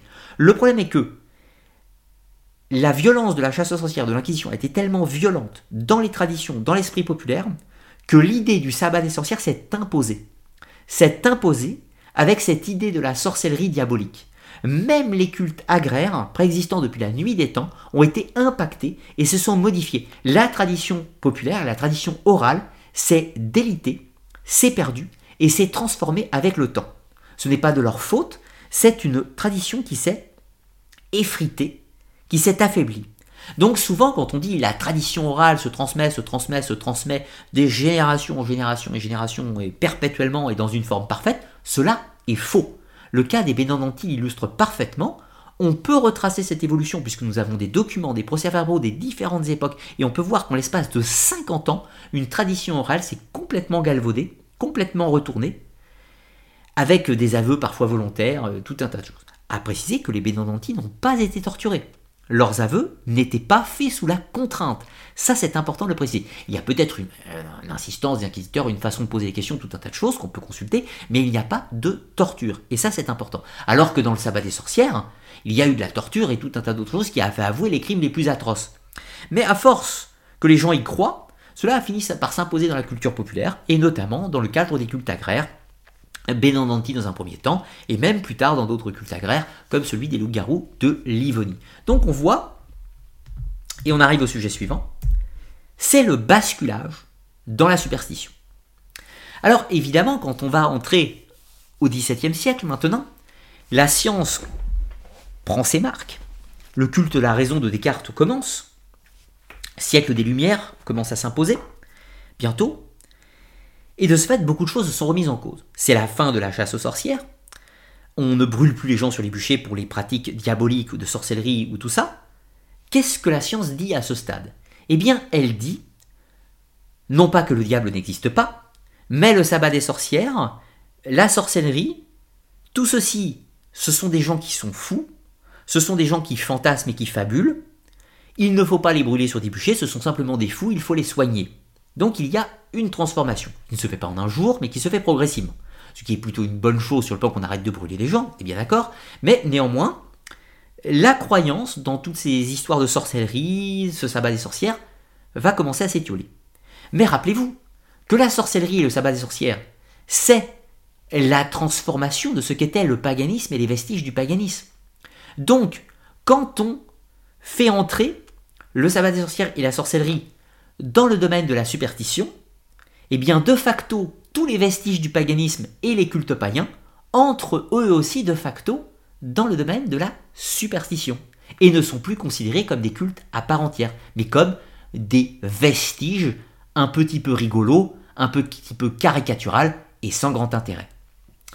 Alors, néanmoins, il y aura quelques vestiges. Tous les vestiges du paganisme à partir de ce stade seront toujours dans le cadre de la superstition. D'abord, c'est l'héritage des contes populaires. Vous connaissez certainement les contes de Grimm ou les contes de Perrault ou encore les contes d'Anderson qui vous racontent des histoires de grands méchants loups, de petits chaperons rouges, de sorcières euh, se déplaçant dans un pilon de bois dans les pays slaves, de grand-mères déguisées, de loups déguisés en grand-mère qui mangent les gens, de terribles chasseurs qui pourchassent les grands méchants loups ou encore de belles princesses endormies réveillées par des baisers de prince charmant. Tout un tas d'autres choses. Les contes populaires sans pouvoir en faire une analyse précise ce soir par manque de temps, je ferai une émission dédiée sur la question, les contes populaires, ce sont des vestiges de traditions, du paganisme, de légendes, de d'histoires, parfois de rites, parfois de hum, dévotions, de rituels, qui, sous une forme complètement déformée, sont devenus des contes populaires avec tout un tas de petits éléments insipides. Le petit chaperon rouge, avec ses éléments, va faire une procession pour faire des offrandes à la mère grand, la témoin d'un passé ancien, le grand méchant loup est ni plus ni moins que le loup-garou, hein, le pervers, tout ce que vous voulez, le symbole lubrique et les dangers que cela peut comporter, et tout un tas d'autres choses. La belle au bois dormant qui doit se réveiller perpétuellement, c'est un peu comme Perséphone qui doit sortir des enfers à un moment donné pour réapporter la félicité, et tout un tas d'autres choses. Les contes populaires sont clairement une compilation sous une forme romanesque et enfantine, quoique enfantine ça se discute, de ces traditions païennes. Mais euh, pas païennes au sens littéral, vestiges du paganisme. C'est des vestiges d'un paganisme chrétien euh, de ces traditions populaires qui vont arriver dans les contes. Alors on va arriver maintenant à la Renaissance ou le néo-paganisme. Alors, là-dedans, on va trouver le pire comme le meilleur, mais surtout le pire. Tout d'abord, euh, le néo-paganisme correspond à une recherche d'une spiritualité, euh, d'une spiritualité romanesque, romantique, voire même mythique. C'est le romantisme d'un paganisme oublié. Il va y avoir plusieurs mouvements historiques, euh, historiques que l'on va pouvoir identifier. Là, l'image que vous voyez, c'est un rassemblement qui a eu lieu pour le que je dise pas de bêtises pour l'équinoxe de l'équinoxe d'automne à Braspart avec la Gorsette des Digors de Bretagne où j'étais euh, moi-même présent pour y assister sous invitation euh, et j'ai pu donc assister euh, au rituel du, de la Gorsette d'Igor qui se revendique de la tradition druidique mais qui, vous l'aurez compris, est un néo-druidisme. Euh, un néo-druidisme, évidemment, il ne s'agit pas d'un druidisme totalement identique à ce que visait à l'époque. Mais on va détailler un petit peu tout ça. Alors, parmi les mouvements connus, on peut citer tout d'abord le mouvement Volkisch en Allemagne, qui va euh, donner de tristes lettres euh, à l'histoire. Et ensuite, plus moderne, on pourra parler du néo-druidisme, de la Vuka, de l'hellénisme, du zouisme ou de l'asatru. Quelques petits éléments que nous allons étudier. Alors, À partir de quand apparaît le néopaganisme? À partir sensiblement du XVIIe ou du XVIIIe siècle. Il y a déjà une volonté à ce stade d'une sorte de retour à un passé mythique. Pourquoi? On est au moment où la science commence à s'opposer à la religion. On est au moment où, si la science s'oppose à la religion, la religion est attaquable. Si la religion est attaquable, on peut émettre un point de vue religieux différent. Évidemment, les vestiges du paganisme se sont quasi éteints à ce stade. Les rites païens en forêt, euh, autant vous dire à ce stade, euh, il en a peut-être existé encore, mais d'une façon extrêmement rare. Mais des vestiges peut-être. Mais à ce stade, il y a des gens, principalement en Angleterre, dans les pays anglo-saxons, qui vont avoir l'envie de retrouver la religion de leurs ancêtres mythiques, les Celtes. Le problème, c'est qu'on n'a aucun texte, aucun élément précis sur la religion des Celtes. On pense que les mégalithes, c'est des monuments celtes, on pense que Stonehenge, c'est un mégalithe euh, celte, ainsi que tous les autres. Donc du coup, on, commence au XVIIe et début XVIIIe à établir un, un, néo-druidisme, une nouvelle forme du druidisme, mais qui se base sur une image que l'on a des Celtes et non pas sur les Celtes. Vous voyez l'idée? Donc le néopaganisme fut créé par tout un groupement, l'un des principaux inspirateurs est John Toland. John Toland qui a créé le premier cercle de Gorsed, en, de, néo, de donc en Angleterre, en, Grande-Bretagne, en 1717, au même moment que la franc-maçonnerie, puisque c'était aussi un franc-maçon. Ça, c'est rigolo. Donc il y a, on remarque à cette époque, au début du XVIIIe, une recherche de spiritualité. La franc-maçonnerie, on était dans un ésotérisme chrétien, et puis John Toland, qui est aussi une franc-maçonnerie, mais avec un ésotérisme celtisé. C'est aussi une franc-maçonnerie, le néo-druidisme, dans l'absolu à ce stade. Non, le problème, encore une fois, c'est que ça ne s'appuie pas sur la religion des Celtes. À aucun moment, le néo-druidisme de cette époque ne s'appuie sur la religion des Celtes, ni du début, ni de la fin. On va me dire tradition orale, mais alors franchement, euh, quelles sont les preuves? Quelles sont les preuves? Non, on voit que tous les rites qui ont été codifiés à ce stade sont basés sur une image de ce qui se faisait avant mais pas sur la réalité de ce qui se faisait avant. On s'appuie sur tout un élément du mythe arthurien et tout un tas d'autres choses, mais pas sur des choses concrètes de la civilisation des Celtes, civilisation que connaît un peu mieux maintenant. Alors pour aller un petit peu plus loin, au 19e siècle, c'est l'Allemagne qui s'y met, et qui crée le mouvement folkish. Le mouvement folkish, ça veut dire en gros l'âme du peuple. C'est euh, ce mouvement, mouvement plutôt écolo avant l'heure, veut un retour à la nature, un retour au monde paysan, un retour à la terre, ça c'est typiquement dans une idée du paganisme, c'est cohérent, euh, en se basant sur des racines de traditions germaniques euh, qui existaient préalablement. Pourquoi pas? C'est un mouvement un peu altermondialiste avant l'heure qui se développe. Le problème est que le mouvement folkish va donner naissance à une société secrète particulière qui s'appelle l'Ordre de Tulé. L'Ordre de Tulé qui est une sorte de, de société ésotérique mais qui fait sienne les idées du folkish et qui veut un retour au paganisme antique, mais dans sa forme pure, au sens supériorité. Euh, voyez l'idée et ça va inspirer certains des idéologues du nazisme. Vous voyez le cheminement. Donc parfois, les idées néo-païennes ont créé des choses pas très rigolotes, bien évidemment. Alors attention, ne jetons pas la pierre, tous les néopaganismes ne sont pas des trucs de tarés, euh, malveillants et racistes. Ce n'est pas ce que je veux dire. Je veux dire que cela a existé, mais ce n'est pas toujours le cas, bien entendu. Encore une fois, euh, je fais appel à chaque fois à votre discernement face aux différents courants, à bien lire entre les lignes si vous y décelez des choses pas très claires, si je puis dire. Alors, euh, on va avoir le zouisme. Alors, le zouisme, c'est un courant qui apparaît au XXe siècle, qui apparaît euh, au Proche Moyen-Orient, et qui veut s'inspirer de la religion mésopotamienne. Les adeptes du zouisme veulent pratiquer la même chose, le culte d'Enki, de Enlil, de Ishtar et tout un tas d'autres choses. Pourquoi pas? Il s'appuie sur les quelques éléments que nous possédons sur les connaissances religieuses de ce temps, et puis il compose avec ça. On va trouver euh, euh, la, euh, l'Asarou, si je dis pas. Euh, là, c'est une relecture des anciennes religions scandinaves. Pourquoi pas? On s'appuie sur les quelques traditions qu'on a de l'époque, et puis tente de composer quelque chose de nouveau.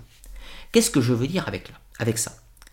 Le néopaganisme n'est pas du paganisme c'est quelque chose d'autre. Je vais prendre un exemple assez critique, je m'en excuse. Quand j'étais présent au Gorsetigor de Bretagne pour assister à une cérémonie, j'ai remarqué des néo-druides, aussi charmants soient-ils, qui avaient des épées. Vous avez une belle épée comme le roi Arthur, hum, une belle épée. Bien droite et bien en croix. C'est très chrétien quand même. C'est très très chrétien. Euh, avec tout un tas de process rituels qui s'appuient sur quoi? De celtique. Rien. Rien de celtique dans toute cette histoire. Même pas l'épée, excusez-moi de le dire. Donc, de ce fait, le néo-druidisme de la Gorsédigore, c'est très bien, on a le droit d'y adhérer, on a le droit de trouver ça sympathique et d'y trouver sa spiritualité. Je n'ai absolument de rien contre ça. Cela est très certainement très plaisant, peut-être, mais ce n'est pas la religion des Celtes. c'est quelque chose qui a le désir de s'en inspirer. J'ai bien dit le désir, j'ai pas dit qu'il s'en inspire, qui a le désir de s'en inspirer. Voilà. Maintenant, le zouisme, c'est une religion moderne, une spiritualité moderne, qui a le désir de s'inspirer de la religion des Mésopotamiens. Et qui est s'appuyer sur 3-4 éléments pour. Pourquoi pas? On a euh, le mouvement folkish en Allemagne, et ses dérivés modernes, qui tentent de s'inspirer des croyances des anciens germains. Mais ce n'en est pas une copie, ce n'est pas un réveil des traditions germaniques. C'est une tentative d'imiter ou de réveiller, mais en créant quelque chose de totalement nouveau. Maintenant, prenons un des derniers exemples que j'aime bien, la Wicca. La Wicca est une tradition spirituelle moderne qui apparaît au XXe siècle. Alors, Certains Wiccans vont vous dire la Wicca, c'est l'héritage direct, sans interruption, de mère en fille depuis le Moyen Âge. Donc la Wicca, c'est la sorcellerie des campagnes, donc le paganisme du Moyen Âge, directement en transit spatio-temporel jusqu'au XXe siècle. Pourquoi pas? On a le droit de le penser, on a le droit de le croire. Mais sur le plan purement historique, je constate simplement que la Wicca est apparue sous la plume de Gérald Garner, lui-même disciple de Alistair Crowley, que la Wicca est une spiritualité moderne sans aucun doute, avec des processus rituels qui se revendiquent de la sorcellerie des campagnes ou du, paganisme du Moyen Âge, mais c'est tout, ils s'en revendiquent. Mais de là à dire que c'est vrai, c'est totalement autre chose. Sur quoi s'appuie-t-il, les textes, etc. Tout ça. Parce que la tradition orale, c'est fragile, comme on l'a vu avec les Bénandanti. Donc la Wicca est une version moderne, une tentative d'interprétation moderne de ce qu'était la sorcellerie des campagnes, une tentative de recréation d'un paganisme de nos jours, avec l'idée d'une grande déesse, avec l'idée d'un grand dieu cornu, et d'une alchimie entre les deux, qui est probablement assez proche de l'idée qu'on s'en faisait, euh, qu'on s'en faisait à l'Antiquité et au Moyen Âge, dans les cultes païens bien sûr. Pourquoi pas? Mais cela n'empêche pas qu'il n'y a pas le lien historique établi entre les deux. La Wicca c'est très bien, cela peut convenir à certains individus, pas à d'autres, c'est une spiritualité, ni meilleure ni pire que tous les autres, elle convient à certains individus, et c'est très bien. Simplement. L'hellénisme, ah, l'hellénisme aussi, j'aime bien. L'hellénisme, c'est la même chose que la Wicca, c'est la même chose que le néo-druidisme, c'est la même chose que le zouisme ou le volkish, mais en Grèce. Enfin, pas forcément en Grèce, mais qui s'inspire de la religion des anciens Grecs. Donc, dans l'hellénisme, on prie Athéna, Artémis, Zeus, Bacchus et tout un tas d'autres choses. Et on, pareil, on s'appuie sur les 3-4 éléments qu'on a pour faire une relecture romantique de ce que devait être possiblement la religion des anciens Grecs. Mais ce n'en est pas une copie. L'hellénisme n'est pas un héritage historique parfait et ininterrompu dans le temps de la religion des anciens Grecs. C'est une relecture actuelle et romantique, et de la même façon que pour les autres, elle peut vous convenir, vous pouvez l'apprécier ou ne pas l'apprécier, peu importe, cela ne me regarde pas, Certains vont y trouver leur compte de façon spirituelle, d'autres non, et c'est très bien comme ça. L'idée, pour conclure, c'est que le, néopaganisme, c'est quelque chose de nouveau. C'est comme le New Age. Ce n'est pas prendre les éléments anciens et les hériter pour les continuer, c'est créer quelque chose de nouveau en s'inspirant de ce qui existait préalablement c'est on s'inspire, on imite peut-être, on tente d'imiter, on tente de comprendre dans une certaine mesure. Mais le néopaganisme n'est pas et ne sera jamais du paganisme. Le paganisme, et je suis désolé pour euh, la conclusion de cette vidéo, le paganisme est dans 99% des cas mort. Il est mort.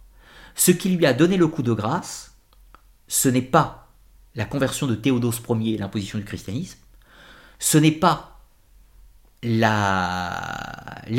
des romans de chrétiens de Troyes, ce n'est pas seulement et pas uniquement la chasse aux sorcières et l'Inquisition, ce n'est pas que la conquête musulmane en Afrique, en Iran, etc.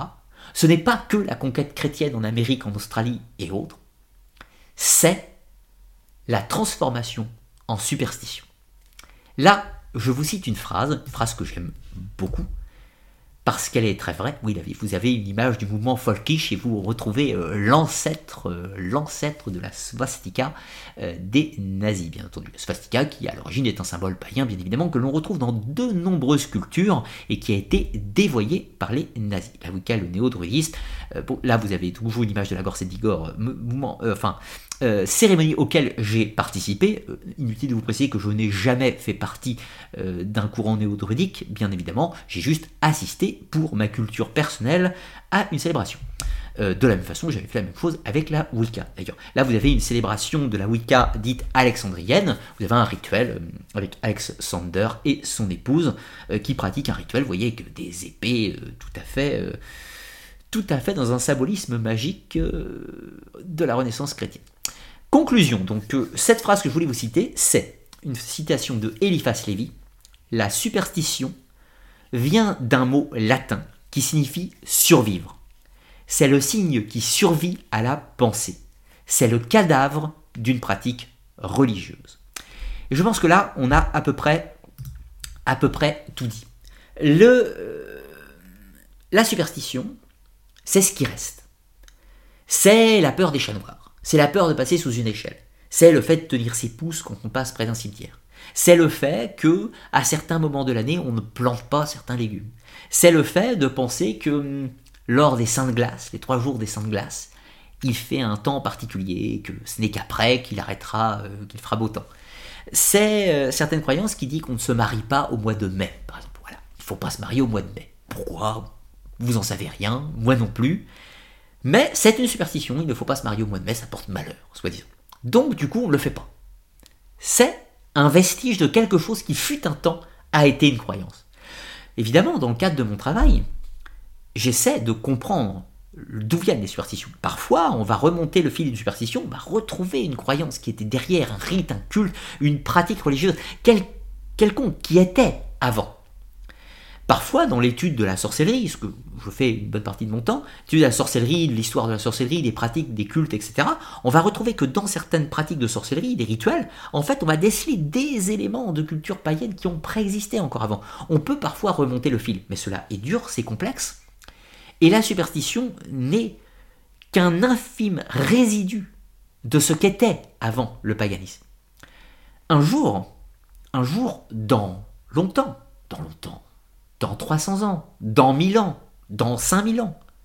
Il y aura une superstition qui se sera établie sur les vestiges du christianisme et sur les vestiges de l'islam. Quand il ne restera plus rien d'Allah et de Mahomet, de Jésus et de la Vierge Marie, il y aura des petites superstitions qui continueront à exister. Donc, le paganisme est mort, oui. Ce qui est aujourd'hui, c'est du néo-paganisme. Ce n'est pas du paganisme, c'est du néo-paganisme. Et c'est très bien, ce n'est pas une critique. On a le droit de vouloir s'inspirer de ce qui existait préalablement. Et euh, un grand merci, j'ai loupé ton nom, un grand merci à Valérie Poisson pour ton type de 10 euros. Un grand merci à toi. Ce qui reste aujourd'hui, voilà, c'est des petits éléments, des petites superstitions. Et grâce à l'histoire, à l'archéologie, à l'anthropologie, à l'ethnologie, linguistique et tout un tas de choses, on peut essayer de comprendre comment vivaient nos ancêtres.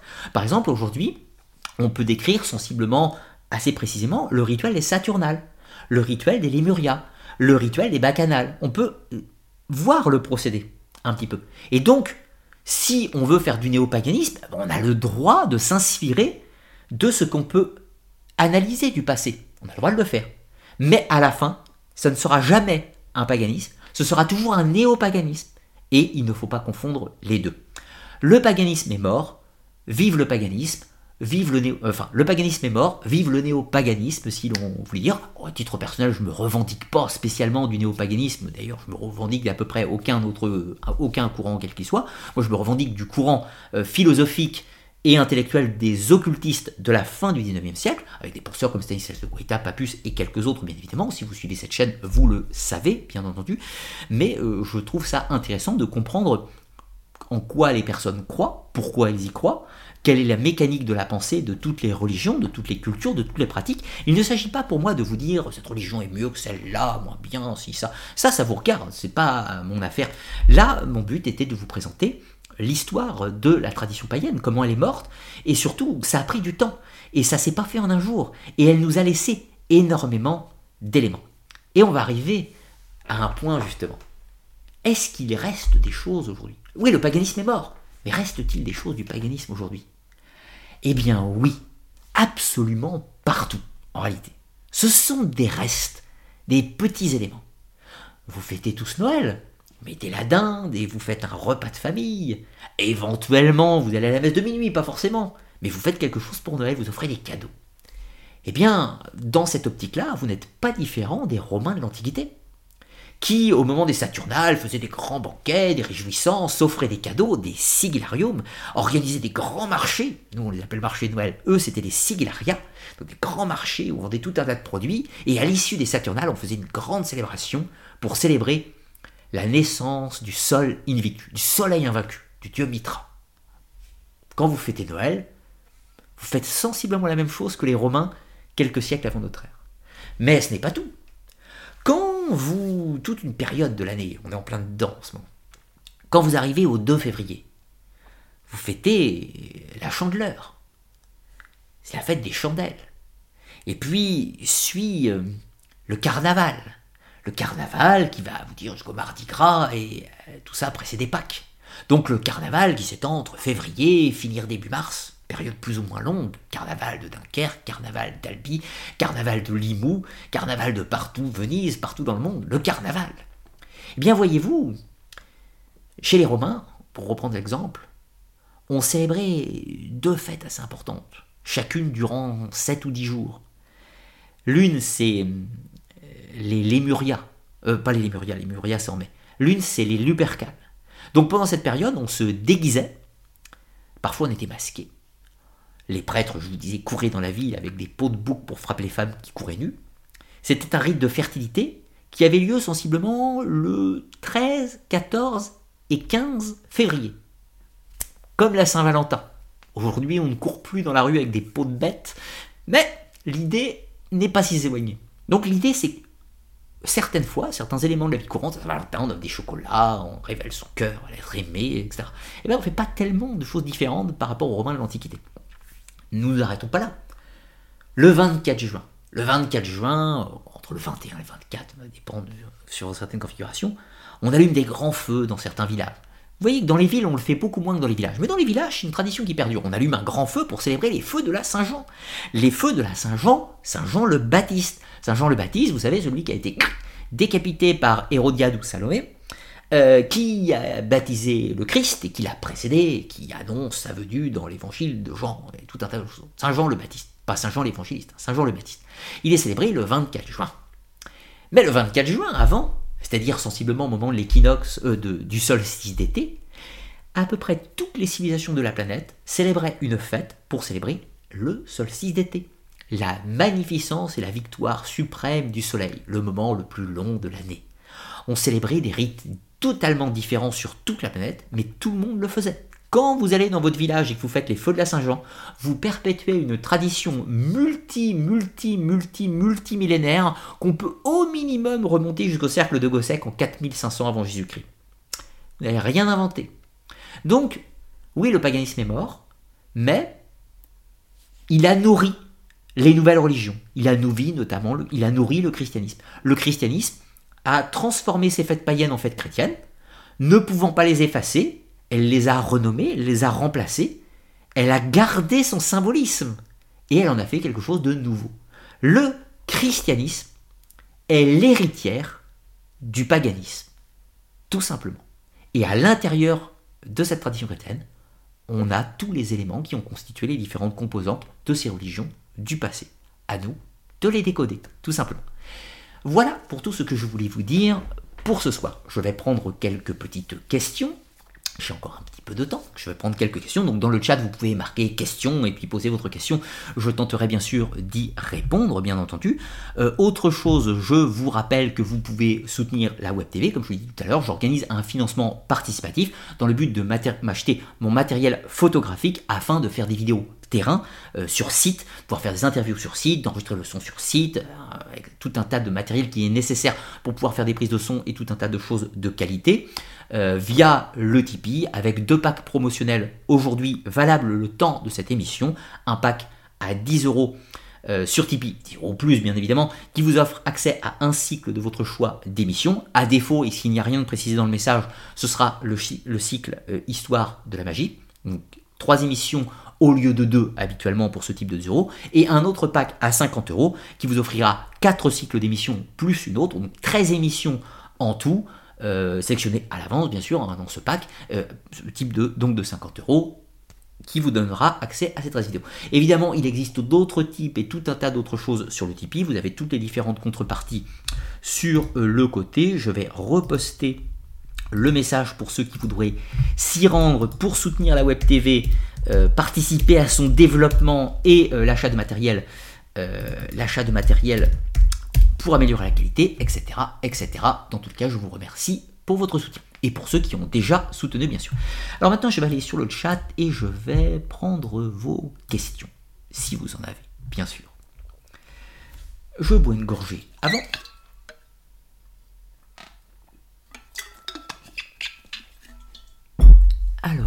Euh, je vois une question ici. Alors, je ne vais pas tout prendre, j'en prends quelques-unes que je sélectionne et que je vois. Question de Xenius. Ne penses-tu pas que les religions monothéistes ont justement participé à oublier grand nombre de traditions païennes et par là oublier certains rapports homme-nature afin de mettre Dieu au centre. Euh, oui et non, oui et non. Euh, dans un premier temps, euh, les religions monothéistes ont évidemment cherché à éliminer les religions païennes, mais ça, oui, évidemment. Pourquoi? Parce que ces religions monothéistes sont des religions dites révélées, c'est-à-dire qui arrivent en apportant un message qui est considéré comme vrai, et donc les autres sont considérés comme faux. La base, elle est là. C'est-à-dire qu'une religion monothéiste arrive en disant moi j'ai raison, ce qui veut dire toi tu as tort. Donc du coup, leur but est de supplanter l'autre et de le faire possiblement disparaître. Vous savez, l'idée de tolérance religieuse où toutes les religions sont amies et peuvent coexister les unes à côté des autres, ça c'est un concept moderne. C'est un concept qui date de la deuxième moitié, voire euh, de la fin du XXe siècle. Excusez-moi, mais la, la, coexistence religieuse ensemble est plus que complexe.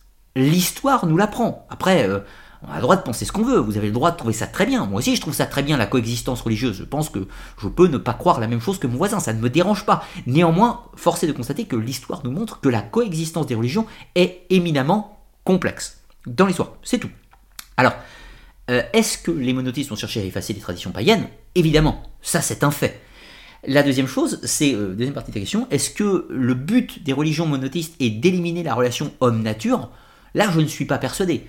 Euh, là je ne suis pas persuadé du tout, parce que dans l'absolu, dans la religion monothéiste, euh, quelle qu'elle soit, Dieu est le créateur de la nature. Donc la nature est une projection de la volonté de Dieu. Il n'y a rien de mauvais spécifiquement euh, là-dedans, sauf par exemple chez les cathares. Les cathares considèrent que la matière est quelque chose de mauvais.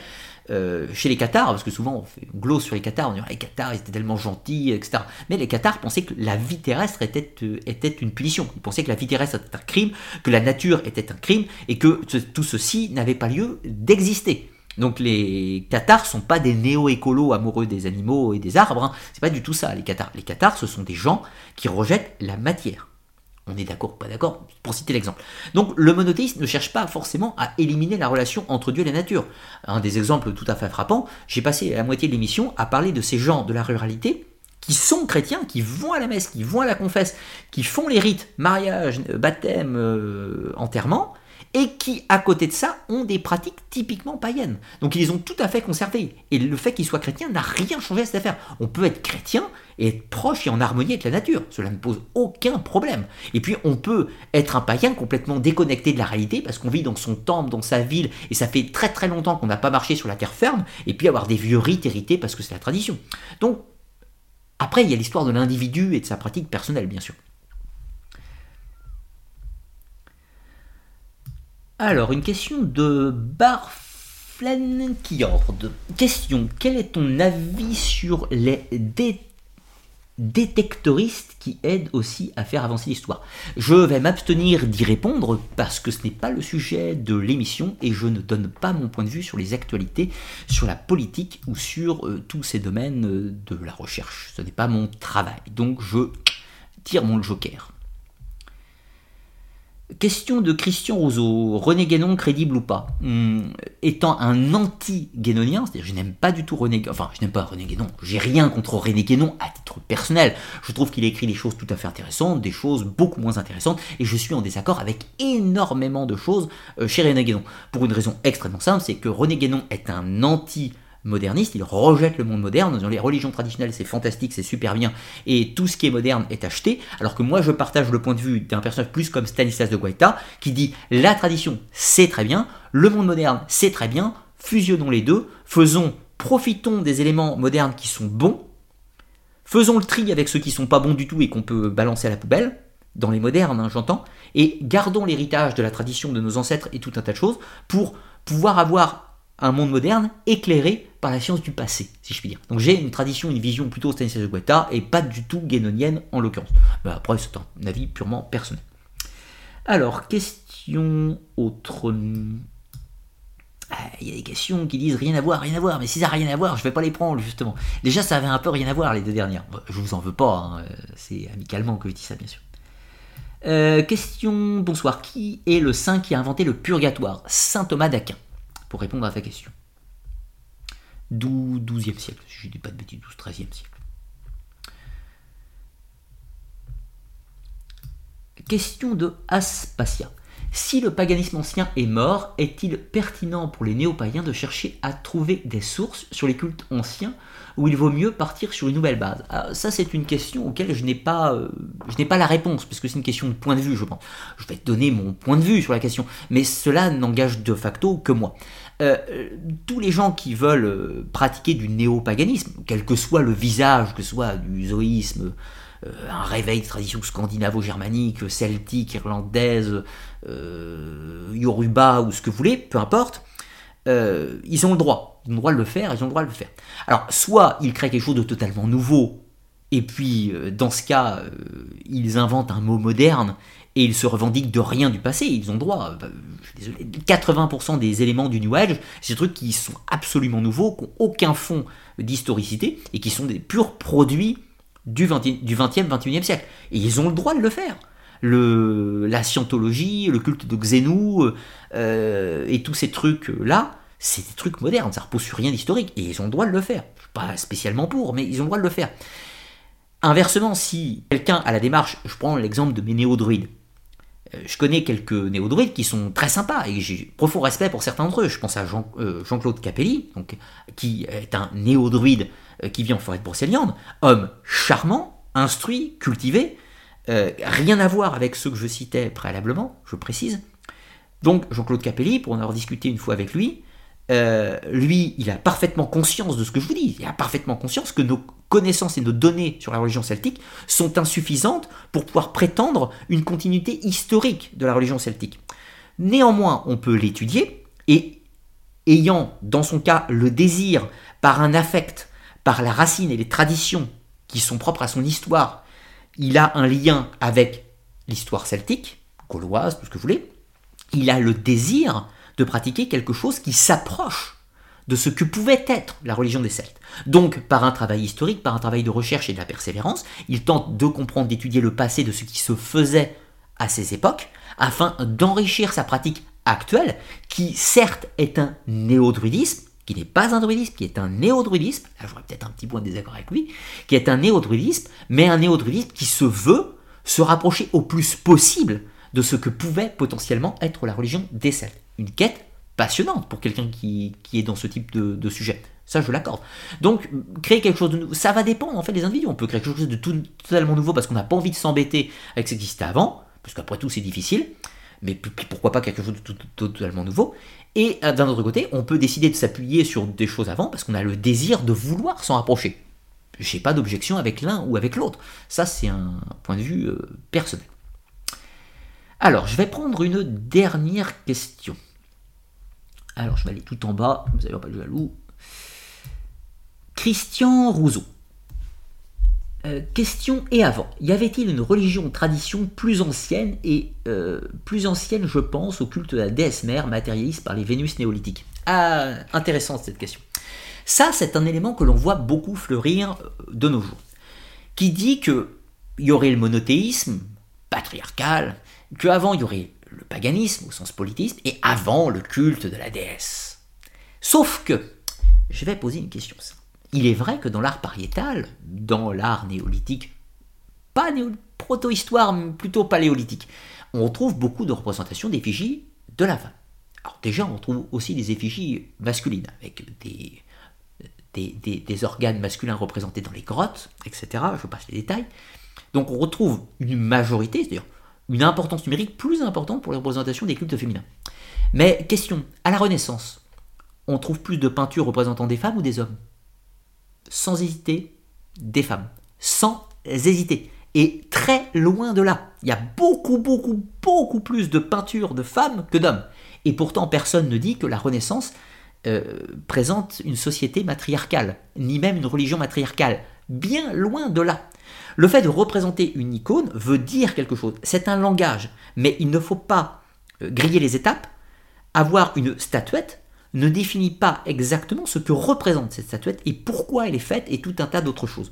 Donc, qu'est-ce qu'il y avait avant le paganisme? Probablement l'animisme tout simplement. L'animisme, c'est quoi? C'est le premier postulat, et probablement la première religion du monde, le moment où on accepte l'idée d'un corps matériel et de quelque chose d'autre. Cette autre chose, on va l'appeler l'âme. C'est le mot qu'on emploie aujourd'hui, mais on aura d'autres mots à l'époque. On va l'appeler l'âme. Donc il y a l'idée du corps et de l'âme. Ça, c'est la première embryon religieuse. L'idée que il advient quelque chose après la mort. Et également l'idée qu'il existe des forces. On ne parle pas forcément de Dieu encore, mais des forces. Et dans ces forces, on va parler du vent, du soleil, de tout un tas de choses. Et évidemment, de la terre, de la déesse mère, de la déesse terre. Mais jusqu'à preuve du contraire, il y a un élément que nos ancêtres ont dû comprendre assez vite. C'est que la femme donnait la vie, mais qu'il y a besoin d'un élément de fertilité, besoin de cette union. La première religion du monde, c'est la hiérogamie. C'est l'union sacrée du masculin et du féminin. Alors arrêtons avec l'idée qui sont les plus forts, les hommes, les femmes, on s'en fiche. En réalité, à la base de la base de toutes les religions, c'est l'union des deux qui forme l'embryon, de la, euh, qui forme l'essence même de la hiérogamie et donc de la première croyance religieuse que l'on peut analyser sur un plan anthropologique euh, de l'histoire de l'humanité. Voilà ce que l'on peut en dire à ce stade. Le paganisme n'en est qu'en son évolution complexe avec des figures divines et tout un tas d'autres choses, et le monothéisme n'en est que son évolution complexe avec un apport de la philosophie, l'idée d'un culte unique, etc., et des manifestations euh, multiples du divin, tout un tas de choses. C'est une évolution, encore une fois, j'en ai parlé dans d'autres émissions. Dans tous les cas, je vais clôturer euh, cette émission euh, merci à tous ceux qui ont soutenu euh, sur Tipeee. Hein, euh, encore une fois, je vais reposter une dernière fois, j'insiste. Merci à tous ceux qui ont, qui ont soutenu la Web TV sur Tipeee. J'espère, voilà, au fur et à mesure, d'ici quelques temps, pouvoir, pouvoir investir dans ce matériel pour vous proposer un contenu de meilleure qualité. On verra euh, suivant les possibilités bien entendu. Et dans tous les cas, j'espère que vous aurez passé un bon moment, que vous aurez appris les choses, que vous aurez découvert certains éléments sur les pratiques euh, du euh, paganisme. Et puis moi je vous donne rendez-vous de toute façon à très bien. je vous donne rendez-vous très bientôt pour de nouvelles, nouvelles émissions en live, mais également des émissions en, enregistrement bien sûr, avec tournage et montage, etc. etc. Très bientôt, dans deux semaines, normalement, on va faire une nouvelle émission live pour, pour fêter les 6 ans de la chaîne, les 6 ans d'Arcana et Mystère du Monde. Euh, ça passe, 6 hein, années, 316 émissions à la date euh, d'aujourd'hui. Euh, donc l'aventure continue et on va fêter ça dans deux petites semaines avec quelques petites surprises. Dans tous les cas, je vous remercie, je vous dis à très bientôt, portez-vous bien, vous et vos proches, et un grand merci à tous ceux qui m'ont soutenu sur Tipeee. Sur ce, une très bonne fin de soirée à vous.